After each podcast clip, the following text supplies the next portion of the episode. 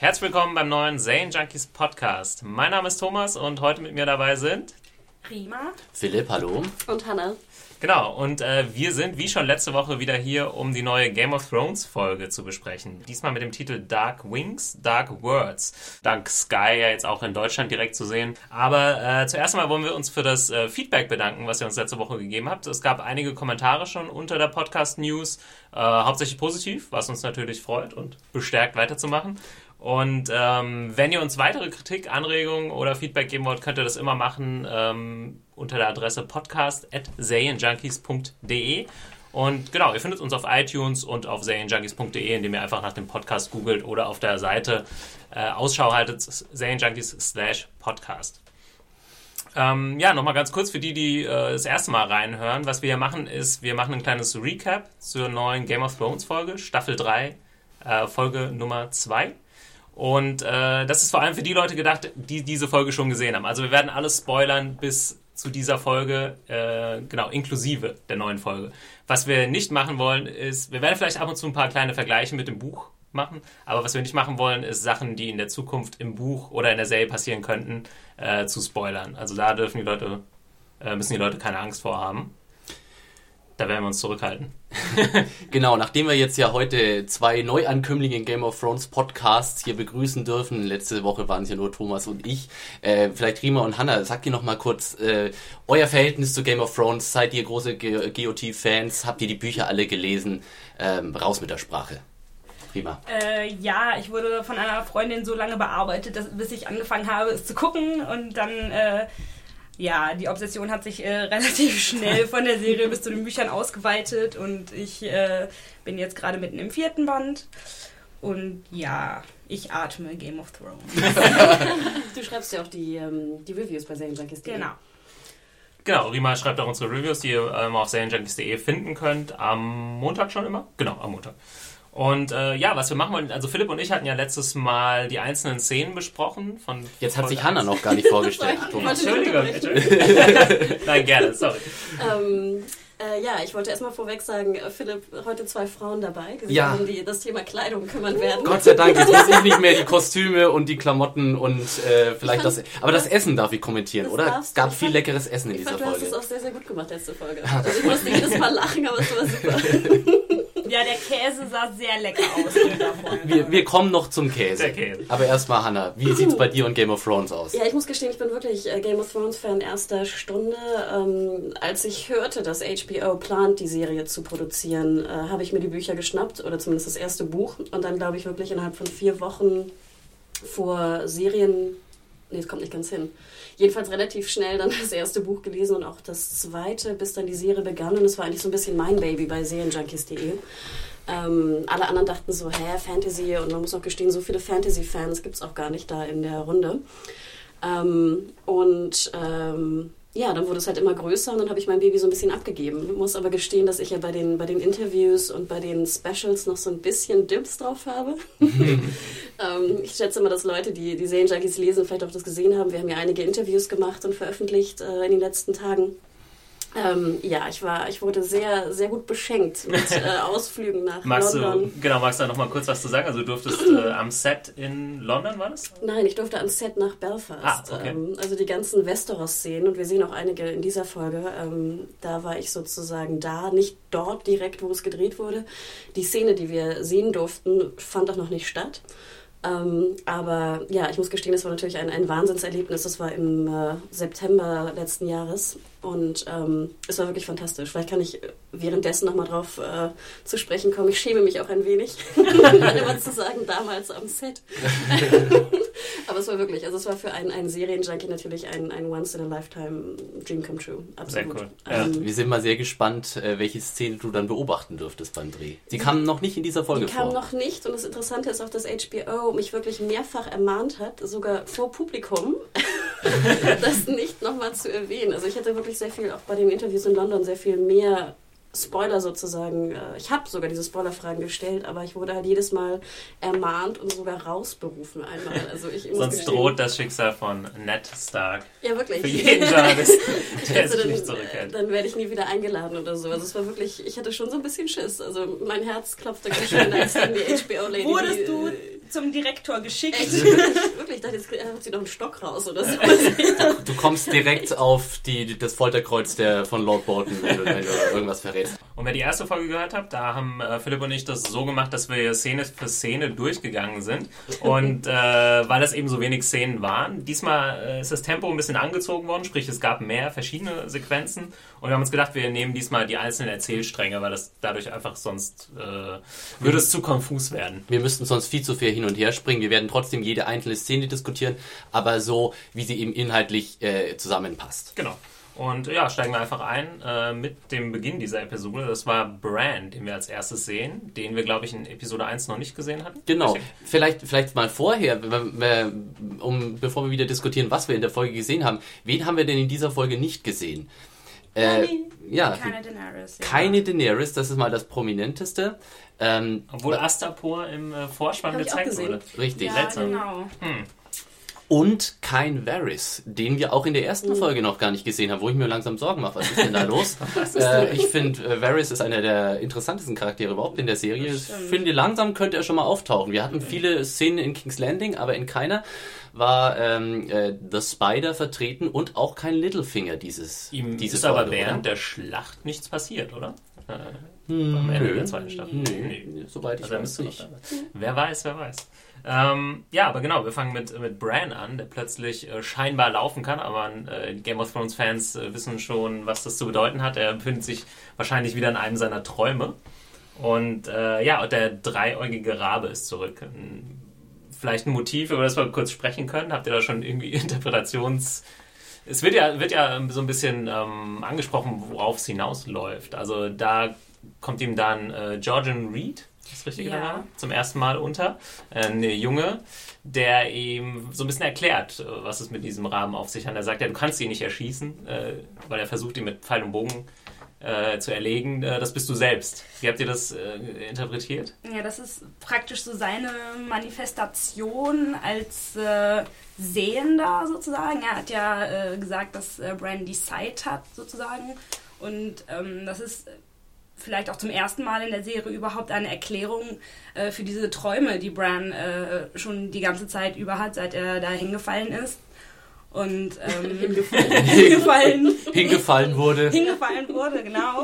Und ähm, ja, also ich finde auch, das wurde langsam ein bisschen Zeit, dass da mal ein bisschen näher drauf eingegangen wurde, weil bisher hatte man halt eher so den Eindruck, dass, ja, der träumt halt komische Sachen. Und jetzt äh, zeigt sich eigentlich so zum ersten Mal, dass tatsächlich was Übernatürliches ähm, Ja. Da Ich fand's, vorgeht. fand's ganz äh, interessant, dass es wieder mit so, einem, äh, mit so einer Kameraeinstellung angefangen hat, die so am Boden entlang ging und man dachte, ah, wieder der Wolf. Er drauf. hängt im Wolf, hatte ich auch gedacht. Äh, ja. aber das war dann nicht der Fall. Aber es wurde dann wieder so ein bisschen angedeutet. Ne? Ich finde auch interessant, dass sie da natürlich hier ähm, Bran und John mit in die Szene genommen haben, die wie in der, im Pilot, glaube ich. Ne? Ihm Oh, das hat Ja. mir das Herz gebrochen. sozusagen Ja. neben ihm stehen und ihm sozusagen das, das Pfeil- und Bogenschießen War ein- wieder beibringen. War ein schöner Flashback. Und da hat man aber auch, wenn man nochmal drauf achtet, gesehen, wie alt äh, der Schauspieler geworden ist. ne? Stimmt, also Bran ist richtig deutlich gealtert seit Ja. Staffel 1. Wahrscheinlich von den Kindern mit am deutlichsten, oder? Ja. Also vielleicht Obwohl Sansa Rickon, ist auch Rickon ordentlich. wahrscheinlich auch. Aber Rickon sieht man ja so gut wie nie. Bei Rickon fällt das ja nicht auf. Ist- So richtig. Genau, und äh, ja, Georgian Reed, vielleicht ganz kurz, wird gespielt von äh, Thomas Brody. Und äh, wie Nee, wir. oder? Brian Sangster, oder? Brody Sangster? Ah, da fehlt noch Brody. Ah, irgendwas. Brody Sangster, Entschuldigung. Brody ist der zweite Vorname. Entschuldigung. Thomas Brody Sangster, genau. Und äh, Leute werden ihn vielleicht kennen aus. Love aus Actually. Ja, eben, genau. Das ist der nervige Junge aus Love Actually. Wie ich Ich gerade glaube, der gesagt Sohn habe. von Liam Neeson Genau. kann das sein im Film. Und äh, Doctor Who-Fans kennen ihn vielleicht aus der einen äh, Being Human-Folge, glaube ich. Ich weiß gar nicht, wie die heißt. Ja, äh, Human Nature. Ah, genau, Human Nature hieß die. äh, ja, wo der äh, Doktor menschlich war. Aber auch wieder alt geworden, ne? Im Vergleich Ja, zu Love auf Actually. jeden Fall. Und Vielleicht doppelt Ja. so groß wie damals. Aber der Film ist ja auch schon zehn Jahre alt. Oder? Denkt man gar nicht. Fandet ihr die Szene an sich überhaupt spannend? Ich muss ja sagen, die ganze Brand-Storyline gehört für mich zu den eher uninteressanten Parts. Ich weiß nicht so genau. äh, In der Serie habe ich das Gefühl, es führt. Ich weiß noch nicht so richtig, wo es hinläuft, ähm, weil ja, man sieht Bran und äh, mit seiner mit seiner Posse, also bestehend aus Hodor und äh, der Kurze Klammer, Whiteling-Frau. Ich finde mit Abstand Ähm. nur den schlechtesten Schauspieler, den es gibt. Hodor? Ich finde, er sagt nur Hodor und trotzdem, jedes Mal, wenn er es sagt, sieht das aus wie ein darstellendes Spiel. Unfassbar. Ja, Unfassbar. Aber ich man, weiß nicht, ob, also wie, ich finde es schwierig, da das, das Ja, mein Gott, zu seine. Konzentration geht halt auf den Massen von Text schon drauf. Er kann sich nicht auch noch darauf. Achtet, achtet wirklich mal drauf. Gut, aber Christian Nahn ist, glaube ich, in den GOT-Fanbase recht beliebter Mann. So, ähm, insofern, wir sollten aufpassen, dass wir nicht so sehr über ihn Es kann ja sein, dass der super ist, äh, so als Typ, aber äh, Also. Nun gut, Nochmal ganz kurz, was, was passiert, als, als äh, Bran dann aufwacht? Ich glaube, er spricht kurz mit äh, Osha, heißt sie? Ja. Ist richtig? Das Und sie ist ja da äh, sehr, sehr skeptisch, was diese ganze Magie-Sache angeht. genau, sie sagt so schön, wir haben genug Probleme, wir müssen uns nicht auch noch mit dunkler Magie beschäftigen. Da hat sie eigentlich recht. Genau, da kommt dir aus der Seele gesprochen? Ja, genau. Also ich muss auch gestehen, ich fand die Brand-Story immer relativ langweilig. Ich kenne auch viele, die sie interessant finden. Ich muss gestehen, ich fand halt diesmal sehr interessant, wie sie wirklich die Reads wieder reingeholt haben. Denn wir alle wissen, in der zweiten haben sie sie noch nicht reingeholt, was ich mich immer ein bisschen wunderte. Ich fand, jetzt haben sie es eigentlich ganz gut geschafft, sie reinzuführen und trotzdem auch so eine Art, wie so ein Erklärbär, ne? Ja, ja es, war, es war, wir können ja vielleicht mal zur nächsten Szene kommen mit ähm, Jojen und seiner Schwester Genau. Mira, die dann quasi ähm, das Camp überfallen von Bran. Und ähm, ja, Fallen sie es wirklich? naja, was heißt Ja, überfallen? halt es wirkt, so. es wirkt ein bisschen so wie erst wie eine Bedrohung. Natürlich ist jeder skeptisch, aber im Endeffekt sind sie ja freundlich gesinnt. Und ja, das, was dann kommt, ist eigentlich ja, hauptsächlich Exposition. Also sie erklären so ein bisschen, wer sie überhaupt sind und ähm, warum sie überhaupt da sind. Also Also ich weiß aber nicht, ob das für Nichtleser jetzt so richtig rübergekommen sind, Ja. wie die jetzt von jemandem, die, äh, die die Leute da mit Waffen bedrohen, auf einmal zu deren Mitglieder zu deren, von deren Posse geworden sind und Mhm. mit denen mitreisen und die, der, den Erklärbären spielen. Ähm, also ich weiß jetzt auch Also ich muss auch sagen, ich fand das ziemlich wirr, beziehungsweise nicht so richtig nachvollziehbar. Es ist äh, hier vielleicht ein kleiner äh, Vergleich zum Buch angebracht. Im Buch ist es so, dass äh, wir Mira und Georgian Reed schon sehr viel früher treffen. Die kommen nämlich im Buch 2 als Gäste nach Winterfell und fliehen dann quasi mit, ähm, oder? Da- Sie sind da- von da- Anfang an mit dabei, ne? Genau, ja, sie fliehen quasi von. Anfang an aus Winterfell mit, während sie hier jetzt quasi irgendwo mittendrin dazustoßen. Und du weißt nicht so genau, warum überhaupt, also wie kommt das zustande, wie, also, ähm, jo, ähm, wie, wie, heißt der, wie heißt der Junge? Jojen? Ähm, er sagt zwar, er hat von Bran geträumt und weiß, dass Bran wichtig ist, aber man weiß nicht so genau, okay, also wer ist er, woher kommt er, was will er von Bran? Mm, Das ist wahrscheinlich auch absichtlich noch ein bisschen in Mystery gehalten und vor allem, wie ist die Beziehung zwischen den Starks und den Reeds, die ja durchaus sehr prominent ist. Und das ist auch so ein wichtiges Stück Hintergrundinformation, das in der Folge nicht so richtig rauskam, glaube ich. ist immer schwierig bei der Serie. Also es wurde wahrscheinlich schon mal irgendwann erwähnt, dass die Reeds irgendwie Bannerman von den Starks sind. Könnte ich mir vorstellen. Ich weiß es jetzt nicht Genau. hundertprozentig. Aber ja, da muss man dann schon wirklich sehr, sehr genau zugehört haben und das irgendwie in Erinnerung haben, um das zu wissen. Ähm, ist, kann ich mir auch vorstellen, dass es für Nichtkenner des Buches irgendwie schwierig war, das jetzt einzuordnen. Ich finde ein bisschen schade. Ich hätte sie mir im Buch wirklich noch so wässriger vorgestellt, wie man sagen kann. Also irgendwie hatte er nicht auch so ein Dreizack und so ein Netz oder so und hat Genau. nicht so Ja. ganz so, so, Ja. also klar, er trug ja was Grünes, um jetzt mal auf die Kostüme zu kommen. Aber so ein bisschen so, so wie so Schaum hatte er fast so auf der Schulter, sah es fast aus. Aber ich hätte sie mir noch, ja, ich weiß nicht, ob wässrig oder muddy, ne, so ein bisschen Mhm. näher Ja. vorgestellt. Und das fand ich ein bisschen schade, dass davon so gar nichts rüberkommt. Genau, die, die Reeds sind nämlich ein Teil der sogenannten Krennic Men, heißen sie, glaube ich, im Buch. Jetzt bin ich auch über- erstaunt, dass mir das jetzt eingefallen ist. ähm, und äh, die leben praktisch in Sümpfen und sind sehr, sehr heimliches Volk, die quasi nur so mit Giftpfeilen jagen und so ein Kram. Das kam überhaupt nicht raus in der ganzen Sache, in der ganzen dass sie so Vorstellung einen. Speer hatte. Gut, das hätte Hatte sie, so, ein- hatte sie so einen Dreizackspeer? Nee. ne? Nee, ich glaube, Nee, sie hatte, war... glaub ich, Ah, ganz nee, normales nee, Messer. Moment, sie Sie hatte ein Messer, Messer, ja. Also Ja. Osha hatte das Speer, Entschuldigung. Und hat sie im Buch nicht so wie so ein Dreizack und so ein Netz? Ja, äh, Netz ich glaube, er oder sie, ja. ja. ich bin mir auch nicht mehr genau sicher, aber das habe ich auch ähnlich im Kopf gehabt.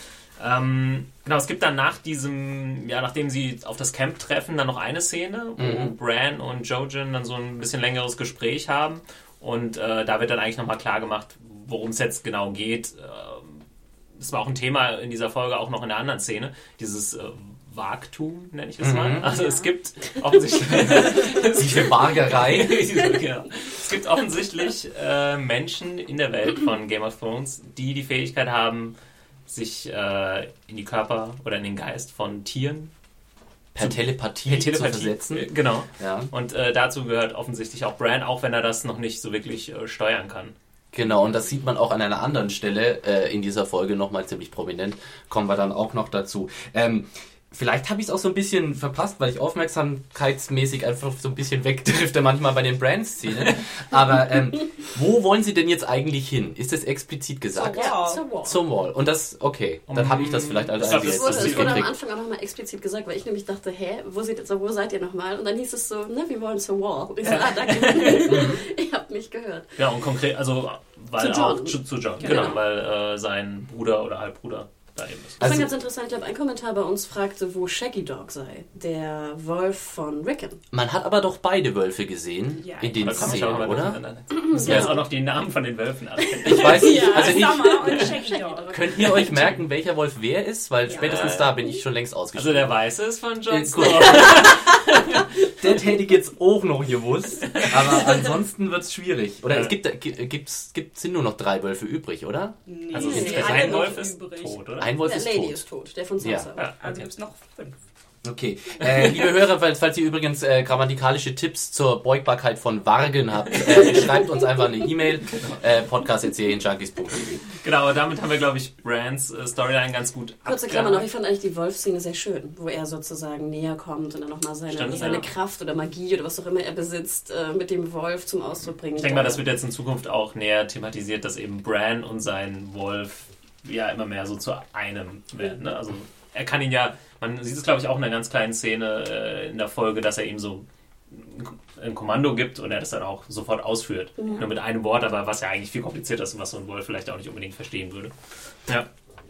Und ich Ja. finde auch schön insgesamt, vielleicht nochmal so. Ja, gut dass- getrickst, die, die Wolfe. Genau, die sehr gut Wölfe. getrickst und auch schön, dass die jetzt mehrfach vorkommen scheinbar als in der, in der Mhm. ersten und zweiten Staffel. Weil ich es schon sehr schade fand, dass da kaum die Wölfe zu sehen waren. Hm. Naja, ich, also man merkt schon, sie setzten das Ganze sparsam ein, weil ich glaube, das ist schon richtig teuer. Diese, dieses, gerade mit den Tieren und dann die Ja, Kombination zwischen Tieren und Effekten Wenn wir uns halt. erinnern, wie die Wölfe bei Twilight aussahen, ja. Oh, ja, eben. Also bevor, Oh, ja. bevor wir so zwei Twilight-Wölfe kriegen, lieber weniger Wölfe und die sehen dann dafür richtig gut aus. Das wäre mein Plädoyer. Stimmt. Ich glaube, also die Twilight-Wölfe sind auch wirklich äh, schlimm Nee. gewesen. Also ich weiß nicht, wie man da mit 120 Millionen Budget sowas auf die Leinwand bringen konnte. Aber sind gut. nur 120 Millionen oder nicht irgendwie 180 Ja, wahrscheinlich, wer weiß. Ähm, genau, das war so ein bisschen die Bran-Storyline. Es ist jetzt nicht super viel passiert, aber es wurde, glaube ich, aufgebaut für die nächsten Folgen und was denn da kommen mag. Also der Hauptfokus lag bei diesen Szenen, glaube ich, tatsächlich einfach darin, Georgian und Mira jetzt so als Figuren einzuführen. Ist meiner Meinung nach nur so halb geglückt. Also ich weiß nicht genau, ob ich jetzt... Hat mein, meiner Meinung nach die Storyline nicht interessanter gemacht. Aber jetzt... Gehen wir mal weiter, sonst Genau, äh, sitzen sonst wir hier noch zwei Stunden. Richtig. Wir können doch jetzt den Podcast nur über Bran machen. weil noch Herzlich willkommen zum Brand Podcast. Serien Junkies Brand Podcast. Ähm, als nächstes sehen wir Rob Stark und äh, seine Königin Talisa, heißt sie? Richtig? Mhm. Und ähm, genau, und Caitlin Stark in Harrenhal. Und äh, ja, es gibt die schlechten Nachrichten, von denen auch im Titel der Folge die Rede ist. Ähm, erstmal sprechen Rob und Talisa miteinander. Geht es da um eigentlich um irgendwas Konkretes, außer dass sie dann ein bisschen rummachen? Nö, so wie es bei Rob und Talisa üblich ist, geht es um nichts Konkretes, sondern nur ums Rummachen. Die äh, Figur von ihr ist auch einfach total nicht konkret. Ist einfach nur da. Ja, ich In glaube, der Tat. nicht viele große Fans hier in der Runde, wie Talisa. Auch bei mir nicht, nein. Sind wir, sind wir uns da einig? Ich habe, glaube ich, auch letzte Woche schon meine Abneigung gegenüber Talisa und der ganzen Rob-Talisa-Geschichte ein bisschen kundgetan.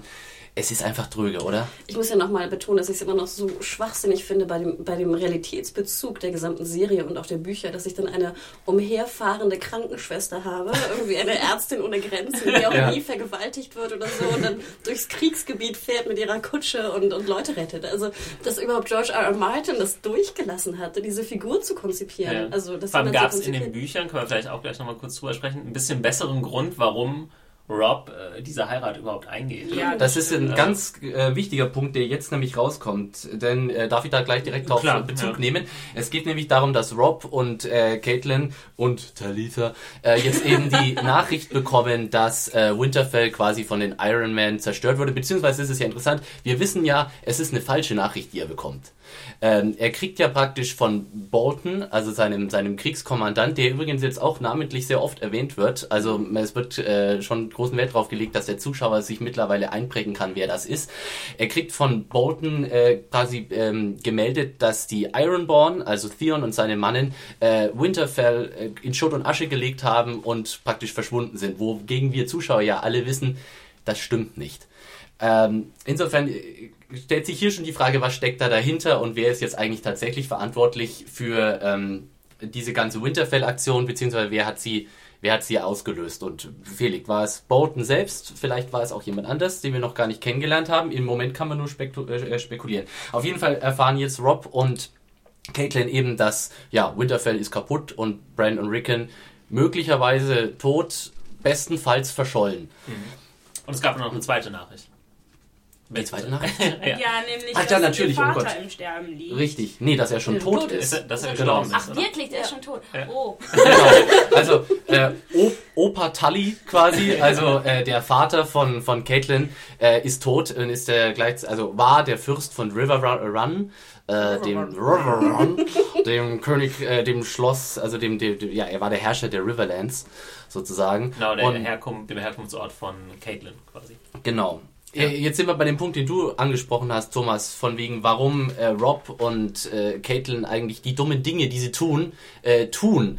Ähm, das machen sie nämlich in dem Buch und ich glaube, hier muss man tatsächlich mal so einen Vergleich mit dem Buch, äh, mit der Vorlage anbringen. Äh, ähm, Im Buch erfahren Rob und, und Caitlin von Tod, von vermeintlichen Tod von Brandon Rickon schon im Buch 2 und sind beide komplett fertig und machen eben beide entscheidende Dummheiten. Rob äh, schmeißt sich praktisch in die Arme seiner jungen Frau und heiratet die vom Fleck weg und Caitlin ist so in Panik über das äh, Versterben ihrer jüngeren Söhne, dass sie quasi Jamie Lannister freilässt. Um Im, ihre, ihre beiden genau, Töchter noch zu retten. Genau, wenigstens, um zu sagen, ja. wenigstens die zwei muss ich irgendwie jede Art von Chance nutzen, um sie wiederzukriegen. Ähm, das, was äh, äh, das Ganze psychologisch sehr viel nachvollziehbarer macht. Wie findet ihr denn jetzt diese Änderung hier im Buch, in, in, in der Serie, dass quasi das erst passiert und jetzt diese Nachricht kommt? Naja, es war äh, in dem Zusammenhang wirkt es schon ein bisschen random, dass sie jetzt auf einmal doch nach Riverrun ähm, marschieren, äh, wo sie doch vorher noch irgendwie da in Harrenhal waren und da alles irgendwie so Schlacht und Tod und so und dann, ja mein Gott, das nette Sterben halt. Also ich fand das, äh, wie das da ja dann in der Folge auch angesprochen wurde, dass es mitten im Krieg zu so einer Beerdigung fahren ein bisschen merkwürdig war. ja, ist doch so. Schwarze Krawatte nicht vergessen. Im Buch waren sie wenigstens sowieso äh, dahin unterwegs und brauchten mhm. auch ähm, sowieso die Männer und hatten auch die Unterstützung vom, äh, von Blackfish Tully und so, der ja jetzt noch gar nicht vorkam. Genau, also die, falls sich jetzt Zuschauer wundern, wer ist eigentlich dieser äh, Herr, der erstmal verstorben ist, ähm, mhm. beziehungsweise der Blackfish, der ja. ist ja nicht verstorben, nee, das nee, ist dann nee, der, der Sohn, also der Onkel. Und äh, ja, also die Leute kamen einfach noch gar nicht vor. Ich glaube, River, River Run hat man. Es ist schon Zungensweiter. Es ist ein bisschen fies. Äh, kam noch nicht vor in der Serie, wenn nee, ich mich recht entsinne. Wir wollen jetzt auch nicht zu viel vorgreifen und ja, was zu ich aber noch ja. dazu sagen möchte, ist, ich fand es erstaunlich. Ich fand, wie du schon sagtest, äh, Caitlin und Rob waren halt fertig im zweiten Buch. Mhm. Ich hatte das Gefühl, sie kriegen jetzt die Nachricht und so, hm, ja, traurig. Jetzt erinnere ja. ich mich mal an Jon Snow und seine Geschichte, was ich sehr rührend mhm. fand, komischerweise. Aber äh, ich fand jetzt für eine Mutter, wo ihre äh, beiden Söhne wahrscheinlich tot oder bestenfalls verschollen, wie du sagtest, sind, fand ich, war sie irgendwie noch recht entspannt. Ja, das stimmt allerdings. Wollt, das wollte mich so ein bisschen. Ja, können wir eigentlich vielleicht äh, gleich weitergehen. Die nächste Szene, also ein paar Szenen später, gibt es dann nochmal eine Szene mit Rob und eben Caitlin und Talisa, äh, auf die du eben schon angespielt hast, wo dann Caitlin mit Talisa spricht und ähm, ja, Caitlin zum ersten Mal so ein bisschen über ihre Gefühle gegenüber Jon Snow spricht. Also fand ich eine ganz interessante Wendung, hätte ich jetzt gar nicht so mit gerechnet. Ähm, was habt ihr von der Szene gehalten? Also ich habe erstmal so total entsetzt äh, nach Luft geschnappt, als äh, sie da anfing zu erzählen, sie hätte um Jon Snows äh, Leben gebetet und dachte mir so, nee, sie hat den gehasst, das kaufe ich die nicht ab. Und dann kam ja halt schon diese Hintergrundgeschichte, dass sie ihm den Tod gewünscht hat und so und deswegen war das schon eine ganz coole Geschichte. Was ich da nicht ganz verstanden habe, ist, also sie hatte auch so ein bisschen das Unglück der ganzen Familie. Genau, sie hatte jetzt geladen. das Gefühl, dass, sie, dass ihre Bestrafung ist dafür, dass sie ihr Versprechen nicht eingehalten hat, äh, John wie einen Teil ihrer eigenen Familie zu behandeln mhm. und dass sie jetzt jeden verliert, den sie liebt. Also ich fand, äh, für mich war das tatsächlich auch die, die Überraschung der Folge. Ich hätte nicht gedacht, dass sie äh, den Weg sozusagen nehmen, um über diesen Charakter, so, diesen Charakter noch ein bisschen runterzumachen. Äh, ich finde, das Erste, was man sagen muss, ist, dass Michelle Farley einfach eine ganz starke Schauspielerin ist. Also sie Ja. ist für diese, gerade so diese Kummermomente, die hat sie in der, in der ersten Staffel und in der zweiten Staffel schon astrein abgeliefert und das macht sie hier jetzt wieder. Also sie ist wirklich eine, eine tolle Besetzung für die Rolle und sie ist einfach so in diesen Momenten ist sie ganz, ganz groß. Ähm, ich fand es auch ein bisschen, ja, es ist äh, interessant, dass sie jetzt da so ein, so ein bisschen runderer Charakter wird, aber da, dadurch, dass man sehen, sie hat es mal versucht mit Jon Snow, sie hat es halt nicht geschafft. Und ähm, was auch interessant ist, dass sie sich quasi die Schuld gibt an allem, was passiert, wo man ja auch tatsächlich argumentieren kann. In gewisser Weise ist sie ja auch schuld an vielerlei Dingen, die passiert sind. Sie war in gewisser Weise so, wenn man mal zurückdenkt an die erste Staffel, der Auslöser, der viele Dinge erstmal so zum Hochkommen gebracht hat. Sie war die erste, die Tyrion aus einem totalen Impuls und einer falschen Verdächtigung raus gefangen genommen hat. Ähm, und die dann so ein bisschen so die, die, die, die Dinge zum Eskalieren gebracht hat und die dann auch jetzt eben den Kingslayer wieder befreit hat und im Grunde eigentlich nur, nur fehl, äh, fatale Entscheidungen bisher getroffen hat. Insofern ist dieses, oh, ich bin am allen schuld, gar nicht so weit weg. Ich meine, sie hat da eher religiösere Motive im Hintergrund, aber ich bin mir sicher, viele Fans würden sagen auch, ja, stimmt, Caitlin, du bist schuld. Seht ihr das würde auch ich so? widersprechen, weil äh, wenn wir so anfangen, dann könnte eigentlich jede Figur in diesem Universum sich denken, boah, alles ist meine Schuld. Ja, und war sie nicht eigentlich auch dagegen, dass hier ähm, The Hand sozusagen zurück, äh, also Nate zurück zum, zum Rufe geht? Das stimmt. Damit hätte ja, sie ja also- schon vieles verhindert. Da Ich weiß noch, dass- rausgehalten. Ich und, weiß äh, nicht mehr, welches welches ist, aber ich glaube im Buch und im, in der Serie war das nämlich umgekehrt. In einem von beiden wollte er nicht und sie hat ihn überzeugt und im anderen äh, war es andersherum. Ich weiß aber nicht mehr, welches welches ist. Ja, ich bin mir Letztendlich war- sicher, dass das in der Serie ist so war, dass Caitlin eher dagegen Ja. war und gesagt hat, wir halten uns da raus. Äh, Richtig, allerdings muss man dazu sagen, das hatte sie ja eh nicht zu entscheiden. Ich meine, sie hatte, sie konnte, sie, sie, sie konnte ja da vielleicht ein bisschen auf Ned Stark einwirken, aber letztendlich hat er ja einen Befehl vom König erhalten, die neue, der, der neue Hand des, äh, of the King zu werden.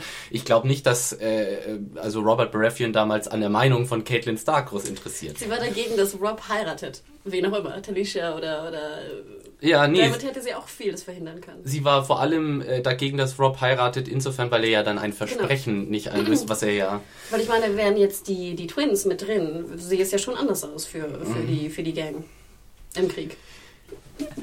ähm, ja, apropos Krieg, also da gibt es auch noch eine äh, kleine Szene vorher mit Rob und einem seiner Bannermen, äh, Richard Karstark, wenn ich mir das richtig aufgeschrieben habe. Haben wir Ähm, den schon mal gesehen? Ich hatte das Gefühl, ich hätte Ja. den nie gesehen. Doch, doch, den hatten wir schon ganz oft gesehen. Doch, ist derjenige, der seine Kinder Genau. Jamie verloren hat, also sie von Jamie Ja, umgebracht genau? Vielleicht genau. Das, Genau, also er das, sind bei diesen Ja. Figuren. Das Haben wir den schon mal ohne Helm gesehen? ja.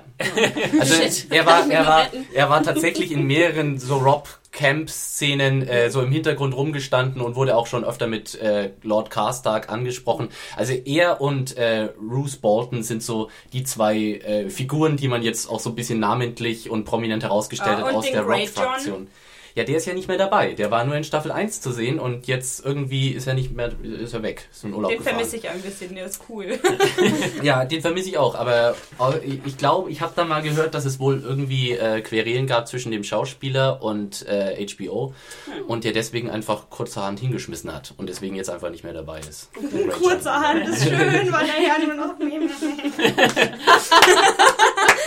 ähm, aber um So. jetzt auf diese Szene mit Ja. Lord Karstark zu sprechen zu kommen, die fand ich sehr stark, weil Oh Gott, du haust dir aber auch raus. ja, ich bin Einer nach dem anderen. Ein Brüller Zum Glück habe ich euch hier eingeladen.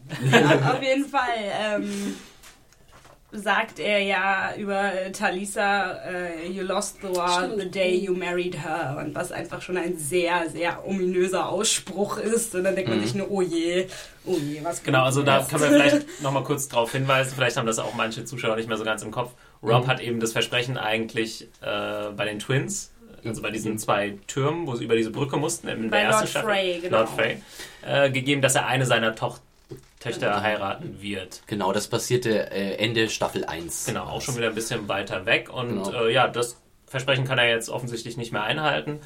Und dann, Vielleicht aber, auch, was du vorhin auch noch. Achso, sorry, ich lasse ja, nee, nee, nee. Was du noch gefragt hattest, war die, war die Frau von Rob, also die andere Frau, die eigentliche Frau in den Büchern von Rob, äh, auch so unscheinbar oder so, so blöd de facto wie, wie Talisa. Und ich würde sagen, ja. Also ich fand, dass sie, er heiratet ja eine, ich weiß gar nicht mehr, wie sie hieß. Jane. Irgendwas. Jane Ja. irgendwas aus einem kleineren Haus und Ja. recht unbedeutend, keine Macht, keine Soldaten, also nicht bedeutend für den Krieg. Und ähm, das taucht ja auch gar nicht vor. Also Rob, nochmal zur Erklärung, ist ja auch kein Erzähler in den Büchern. Und äh, man erhört von dieser Hochzeit, aber man sieht jetzt nicht irgendwie, jede dritte Szene ist eine Liebesszene und es wird rumgemacht oder irgendwas, sondern eigentlich sie sind nur irgendwie da oder Leute berichten über die beiden. Ich finde es ja wirklich witzig, äh, in jeder Szene, in der Rob und Talisa irgendwie am Rummachen sind, kommt immer am Schluss Bruce Bolton rein. Und äh, dann Lord, Lord Bolton und er guckt immer nur noch so richtig angenervt. So, jetzt komme ich hier schon wieder rein, jetzt seid ihr hier schon wieder rummachen. Habt ihr nichts Besseres zu tun, Kinder? Wie oft hast Ja. du jetzt die, die Teile gesehen? Ja, eigentlich bin ich ja bei den Rob und Talisa äh, äh, äh, Dingern in meiner Hand ja schon am Vorsprungknopf so ein bisschen. Aber äh, da, da muss ich dann doch immer wieder lachen. Also nochmal ganz kurz, um die, um die Storyline abzuschließen. äh, Rob, der eigentlich ja so gut wie, also eigentlich jede Schlacht, die er gekämpft hat, gewonnen hat. Äh, für ihn sieht es jetzt aber trotzdem nicht mehr ganz so gut aus. Also es wird immer so ein bisschen jetzt immer mehr von seinem Bannerman angedeutet, ja.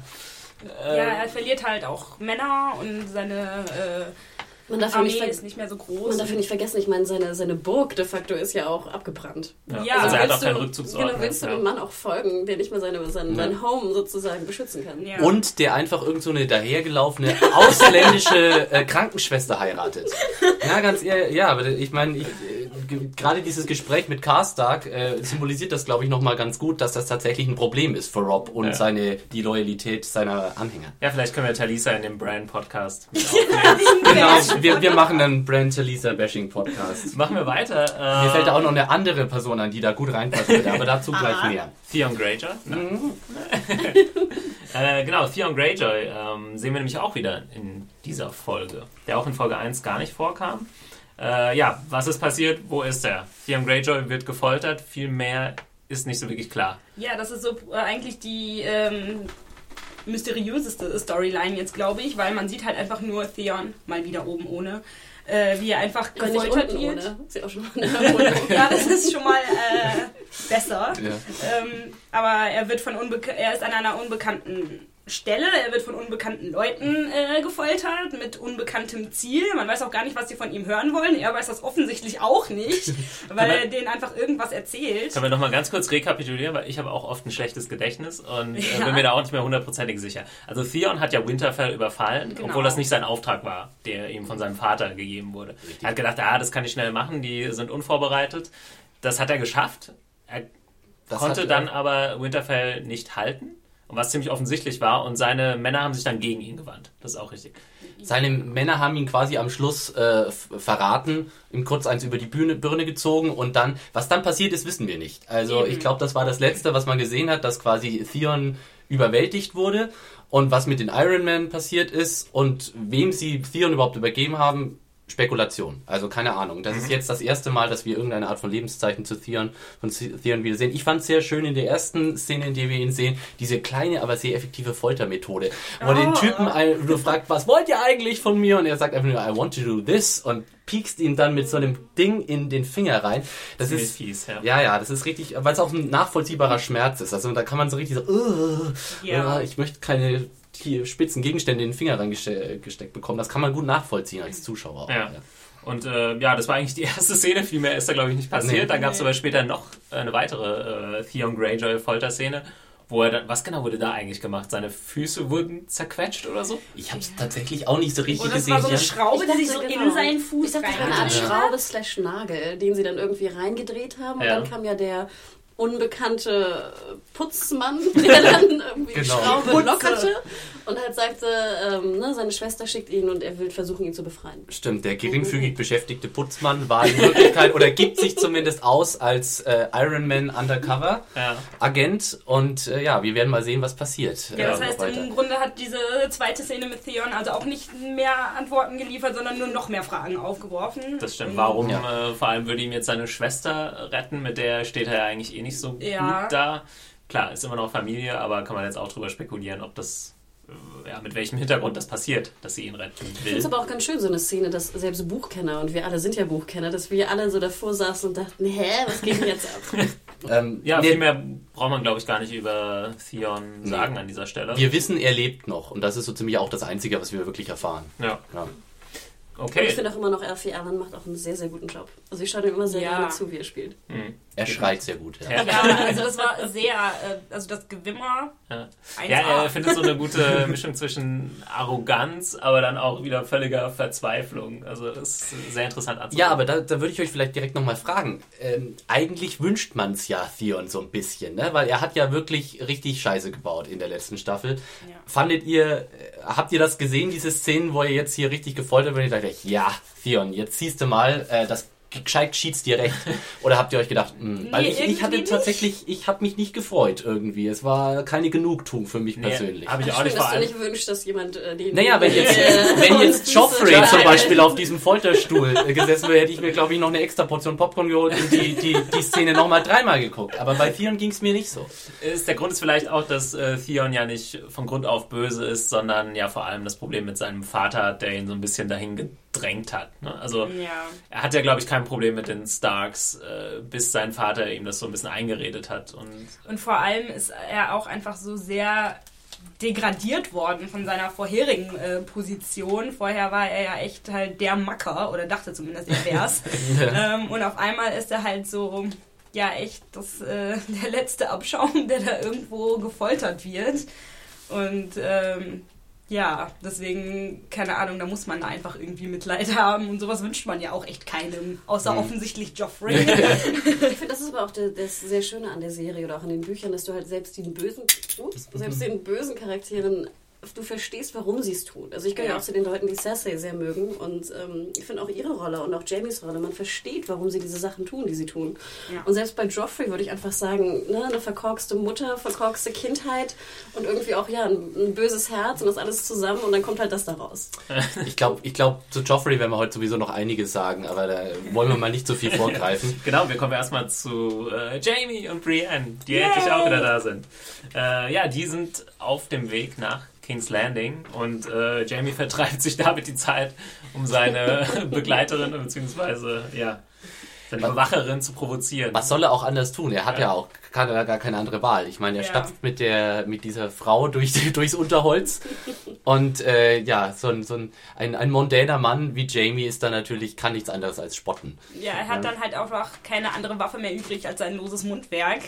Und äh, ja, das setzt er. Genau, und äh, ein. er reitet äh, dann nochmal auf ihrer Beziehung in Anführungszeichen zu Renly herum und äh, hat auch gleich den wunden Punkt irgendwie gefunden. Also Der arme Renly wird richtig verunglimpft in dieser Episode. Ja, ist euch das aufgefallen? Von allen Seiten hagelt es Kritik an dem äh, verstorbenen armen Renly Baratheon. Jetzt hier eben wird, wird er von Jamie äh, ordentlich aufgezogen. Ja, aber ich finde, die beiden machen wirklich ein gutes Team, oder? Ja, auf jeden Fall. Also ich fand es auch total interessant, dass sie, also erstmal waren sie ja die ganze Zeit so im Kampf miteinander, erst äh, verbal und dann körperlich.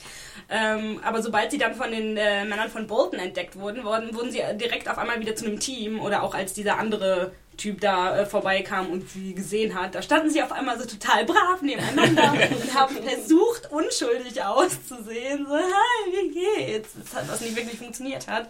Aber ähm, also so sehr sie sich halt auch irgendwie äh, da gegenseitig äh, die Köpfe einschlagen wollen, äh, sie sind trotzdem dann ein Team, wenn es Ja, man darf halt ankommt. nicht vergessen, dass sie sich ja auch de facto respektieren. Ne? Sie sind die Ja. beides Schwertkämpfer, scheinbar die Besten des Landes. Mhm. Und dafür gibt es halt auch Respekt, ob sie jetzt auf unterschiedlichen Seiten stehen oder nicht. Ne? Sobald dann die Gefahr kommt, dann halten sie zusammen, weil sie wissen, dass sie sich auch gegenseitig wahrscheinlich beschützen. Ja, und äh, Jamie erkennt ja auch irgendwie den Ernst der Lage, auch wenn er da so rumfeixt, Ja. äh, so viel es geht, als dann, wir können ja mal kurz darüber sprechen, es gibt diese Szene, als dann so ein Bauer oder so vorbeikommt. Ja. Was, Und was dann hat er denn eigentlich auf seinem Pferd gehabt? Äh, so Holz, glaube ich. Oder? So, so Stöckchen so. so ein Burning Man. so, den er dann so durch das Hannah stellt die wichtigen Fragen. Genau. ähm, genau, und äh, Jamie ist ja dann der, der sagt, äh, den sollten wir eigentlich nicht einfach mal so weiterlaufen lassen. Und er hat völlig recht, ne? Ja. weil es passiert am Schluss genau das, was äh, Jamie äh, geunkt hat, nämlich äh, sie werden erkannt und sofort. ver- Und Jamie wird ja tatsächlich, äh, Jamie ist der Brad Pitt des äh, Westeros-Universums, der wird überall erkannt. Er wurde von dem Typen jetzt in dieser Episode erkannt, er wurde schon beim letzten Mal, als sie diese Begegnung mit den Nordmännern hatten am Ende der zweiten Staffel, wurde er auch erkannt von einem der, der äh, Stark-Soldaten. Ähm, also Jamie ist einfach so ein Superstar, was irgendwie erklärt, warum er sie auch da durch die, durchs Unterholz rennen, Ja. weil du kannst dich mit dem Kerl nirgendwo zeigen. Er wird sofort als äh, ja, Jamie Lannister, der Kingslayer, enttarnt. Was man ihm aber echt zugute halten muss, ist, als sie dann tatsächlich er, ähm, erwischt wurden, hat er keinen I Told You So Dance aufgeführt. Stimmt, aber vielleicht kommt das noch in der nächsten Folge, kann ich mir gut Vielleicht. vorstellen. Vielleicht noch eine kleine äh, Anekdote jetzt von den Erlebnissen, die ich, äh, wo ich die Ehre hatte, jetzt zuteil zu sein. Und zwar erzählte wirklich ähm, Gwendolyn Christie, die Darstellerin von der Brienne, äh, und auch äh, Nikolai Costa-Waldau, ich sag mal Costas Waldau, nee, sorry, er ist Costa, Val, Cos, ich werde es Was ist das für ein Land? Costa, der ist Däne. Däne. Däne. Däne. Also jedenfalls die Darsteller erzählten jedes Mal in Interviews wirklich, dass sie auch privat äh, dieses äh, Bashing betreiben würden. ähm, und das irgendwie seit Sekunde eins. Also dass wirklich hier äh, Nikolai, wie es immer hieß, äh, sie wirklich immer so behandeln würde, die ganze Zeit. Und das ähm, Method Acting. ja, wirklich. Und ich glaube auch ganz ehrlich, dass es deswegen so gut funktioniert. Weil ich finde, es wirkte wirklich schon sehr harmonisch. Und ähm, ja, ich glaube, du musst sich auch zusammenreißen, bestimmt nicht zu lachen. Auch gerade diese Szene mit, wo er pinkelt. Ne?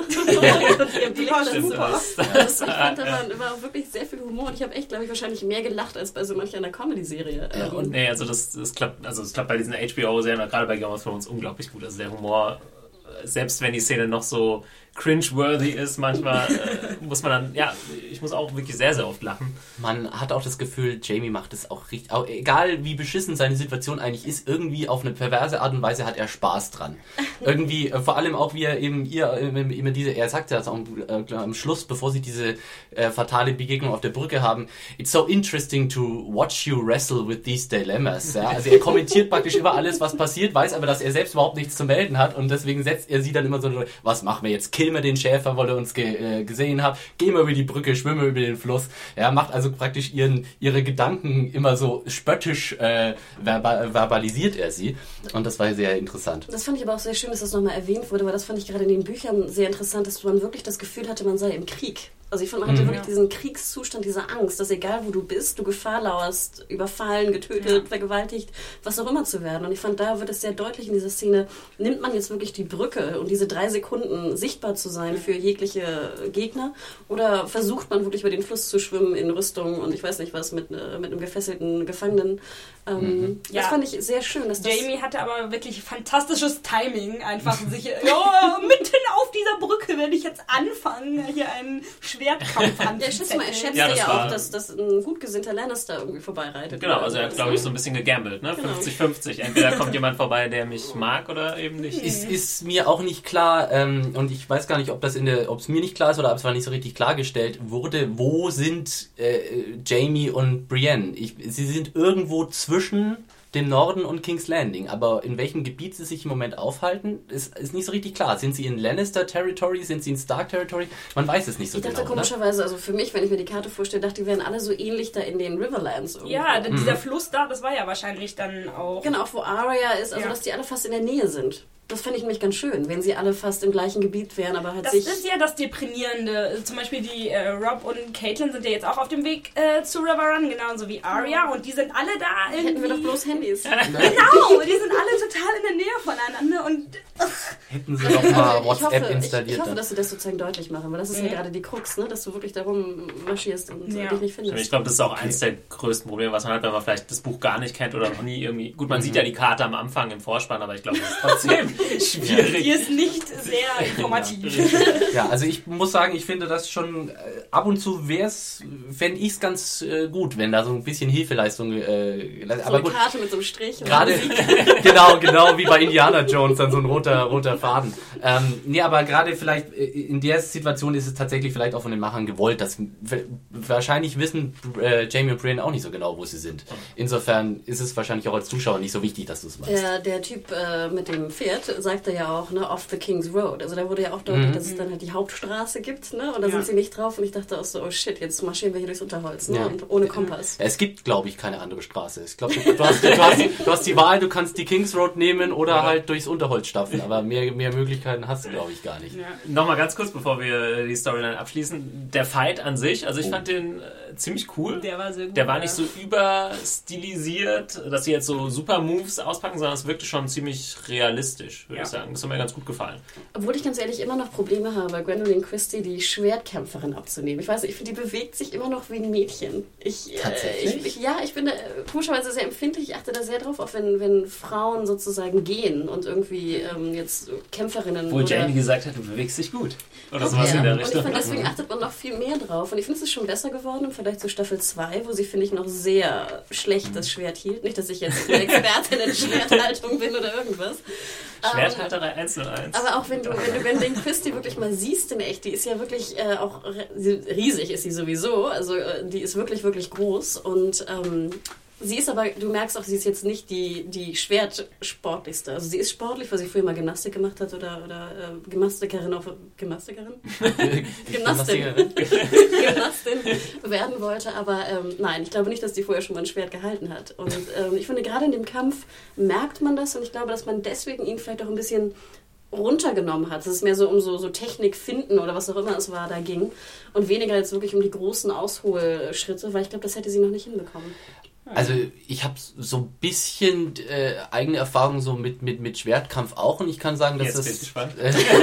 Ja, da- das werde ich jetzt nicht im Detail erzählen, aber also ich habe natürlich auch für Rob Stark gekämpft. Äh, aber ähm, ich kann sagen, dass es eigentlich doch ziemlich realistisch aussah und Nee, ich nicht, fand das nicht war, unrealistisch, sondern allein von den weiblichen Bewegungen da drin. Das Mhm. meine ich. Also ob jetzt die, die Art des Kampfes realistisch war, das kann ich gar nicht Mhm. beurteilen. Aber ich fand trotzdem, du sahst, dass es halt ungewohnt war für sie. Fand ich tatsächlich nicht. Äh, Also es waren auf jeden Fall realistische äh, Schwertmoves sozusagen. Das war jetzt nicht irgendwie übertriebenes äh, äh, Filmkämpfen. Nein, das, das haben sie ja wirklich gemacht. Die haben ja Mhm. auch Trainer ohne Ende. Sie musste ja, glaube ich, irgendwie täglich fünf Stunden lang rum Genau, man, trainieren. man hat auch dafür. gesehen, was passiert und es war nicht so ganz super close-up, was ja häufig in Actionfilmen irgendwie gemacht wird und man, man versteht nicht mehr, was eigentlich passiert. Fernab von der Technik ist es aber einfach auch nochmal eine super Gelegenheit gesehen, äh, äh, gewesen, um den Kingslayer tatsächlich mal in Action zu sehen, weil wir haben ja außer dem kleinen Scharmützel, den er sich mit Ned Stark geliefert hat in Staffel 1, den äh, Jamie hauptsächlich prahlen hören, dass er der coolste und der beste und der schnellste und der tödlichste ist. Äh, aber gesehen haben wir es eigentlich so wirklich nicht. Ja, das war jetzt das erste Mal, wo du so das Gefühl hast, okay, der Typ ist ist tatsächlich richtig gefährlich mit dem Schwert, weil man sieht das ja in der Szene auch, also deswegen fand ich den Kampf auch sehr gut choreografiert. Er ist völlig körperlich ausgemergelt und fertig. Er ist gefesselt an den Händen und trotzdem schafft er es, diese gigantische Frau in der Rüstung schon ein bisschen an den Schach zu halten. Sie ist klar ihm am Schluss deutlich überlegen, einfach weil sie körperlich besser drauf ist als er.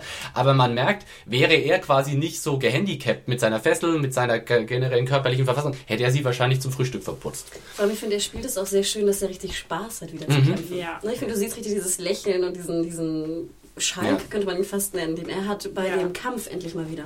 Das macht eben ja auch gerade diesen, diesen Charakter Jamie Lannister ja aus, dass er so quasi so überzeugt ist von sich und seinen Fähigkeiten im Kampf und immer quasi die letzte Bastion, auf die er sich auch immer zurückzieht, ist immer, naja, komm doch, versuch's doch, ich mach dich platt, wenn du, wenn du äh, äh, mir blöd kommst. Ja? Das ist der Vorteil, wenn man in seiner Kindheit nichts anderes zu tun hatte, als Genau. mit dem Schwert zu trainieren. Richtig. Ähm, okay, machen wir weiter.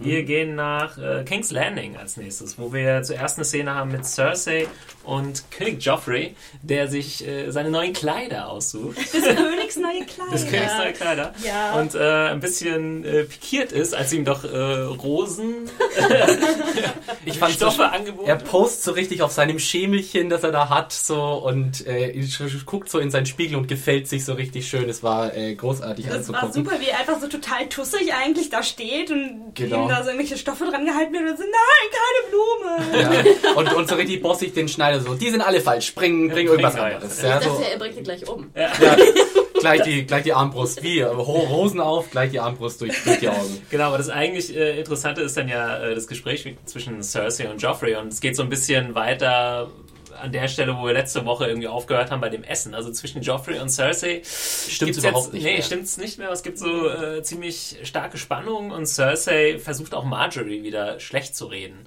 Also sie sagt, ja, überleg doch mal, die war jetzt mit dem Traitor äh, zusammen mit Renly und was bedeutet das? Und da verteidigt sie Joffrey ja eigentlich erstmal und sagt, ähm, ja, sie hat ja das getan, was eine, was eine ordentliche Frau macht, nämlich äh, Befehlen Mal wieder so ein richtig sympathischer Joffrey-Satz. äh, she does what a woman should do, she does what she's told. Ja? Ja, genau. Ja, wo wir alle wissen, Cersei ist ja nicht so eine Frau. Hm, Nicht unbedingt. Deswegen nee. sagt er ihr das ja, dass sie mal äh, bitte die Fresse halten soll.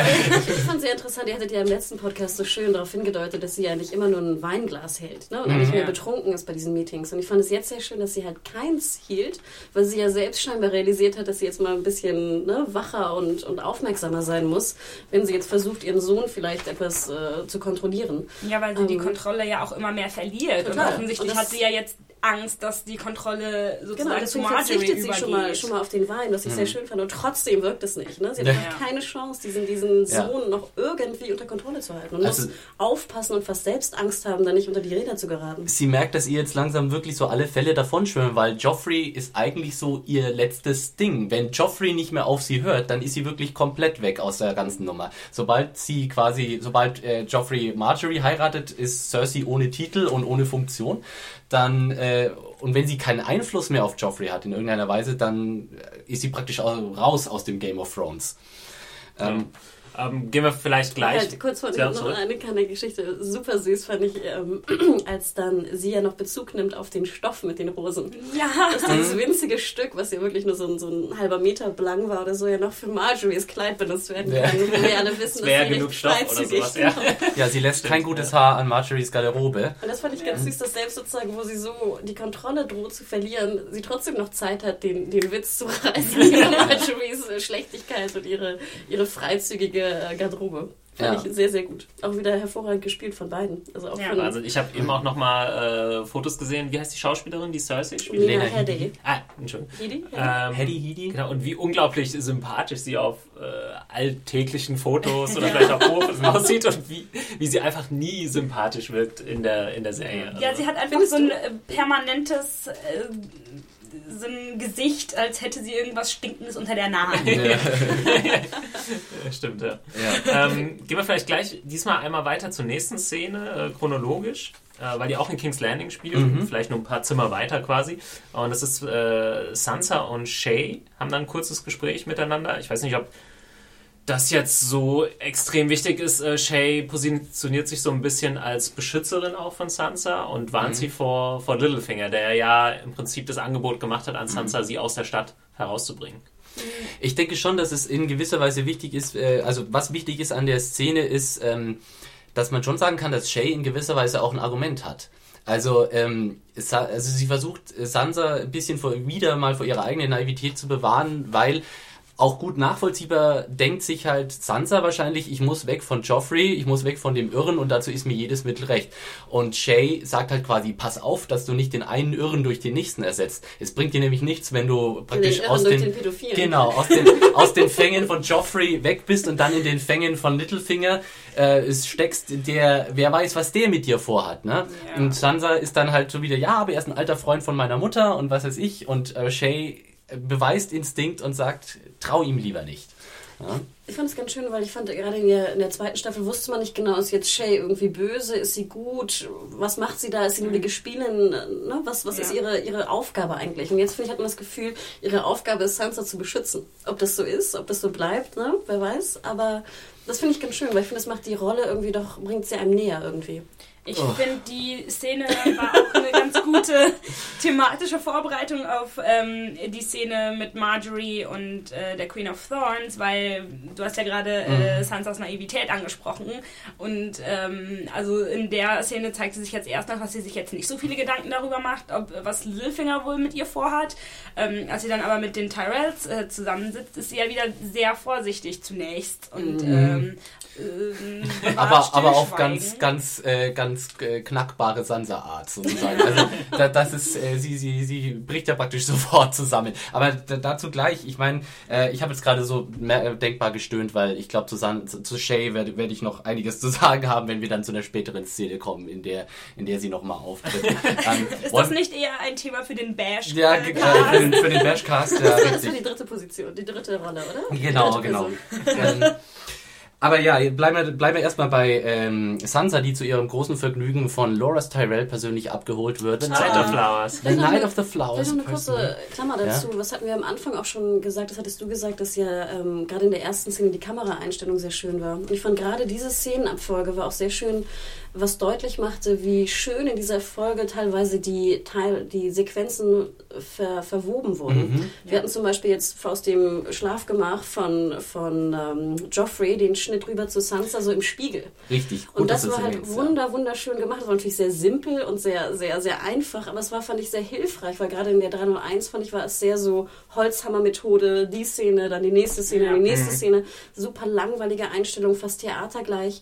Und jetzt fand ich, haben sie wirklich versucht, so ein bisschen Pep und, Sehr und schöne Abwechslung. Übergänge gemacht, auch thematisch. Und die Übergänge wirklich äh, passend zu finden. Auch dass zum Beispiel gleich ähm, Laura sie abholt, gleich in Ja. die nächste Szene. Es war ganz ungewohnt, dass die Szene auf einmal woanders weiterging. Aber wir waren Stimmt, bei passiert, passiert selten. Manchmal äh, springt man über den halben Kontinent. Genau, Und, und das fand ich Ich glaube, es ist eine ganz, ganz große Herausforderung bei dieser Serie, die Szenen einigermaßen kompakt zu halten. Und also äh, auch meiner Meinung nach Hut ab an, die, an den Schnitt, der da äh, auch teilweise ein bisschen zu beherzt dran greift. Also ich finde auch, die, die Folge hatte einige tolle Übergänge. Sie hatte aber zum Beispiel einen Übergang, den ich überhaupt nicht gut fand.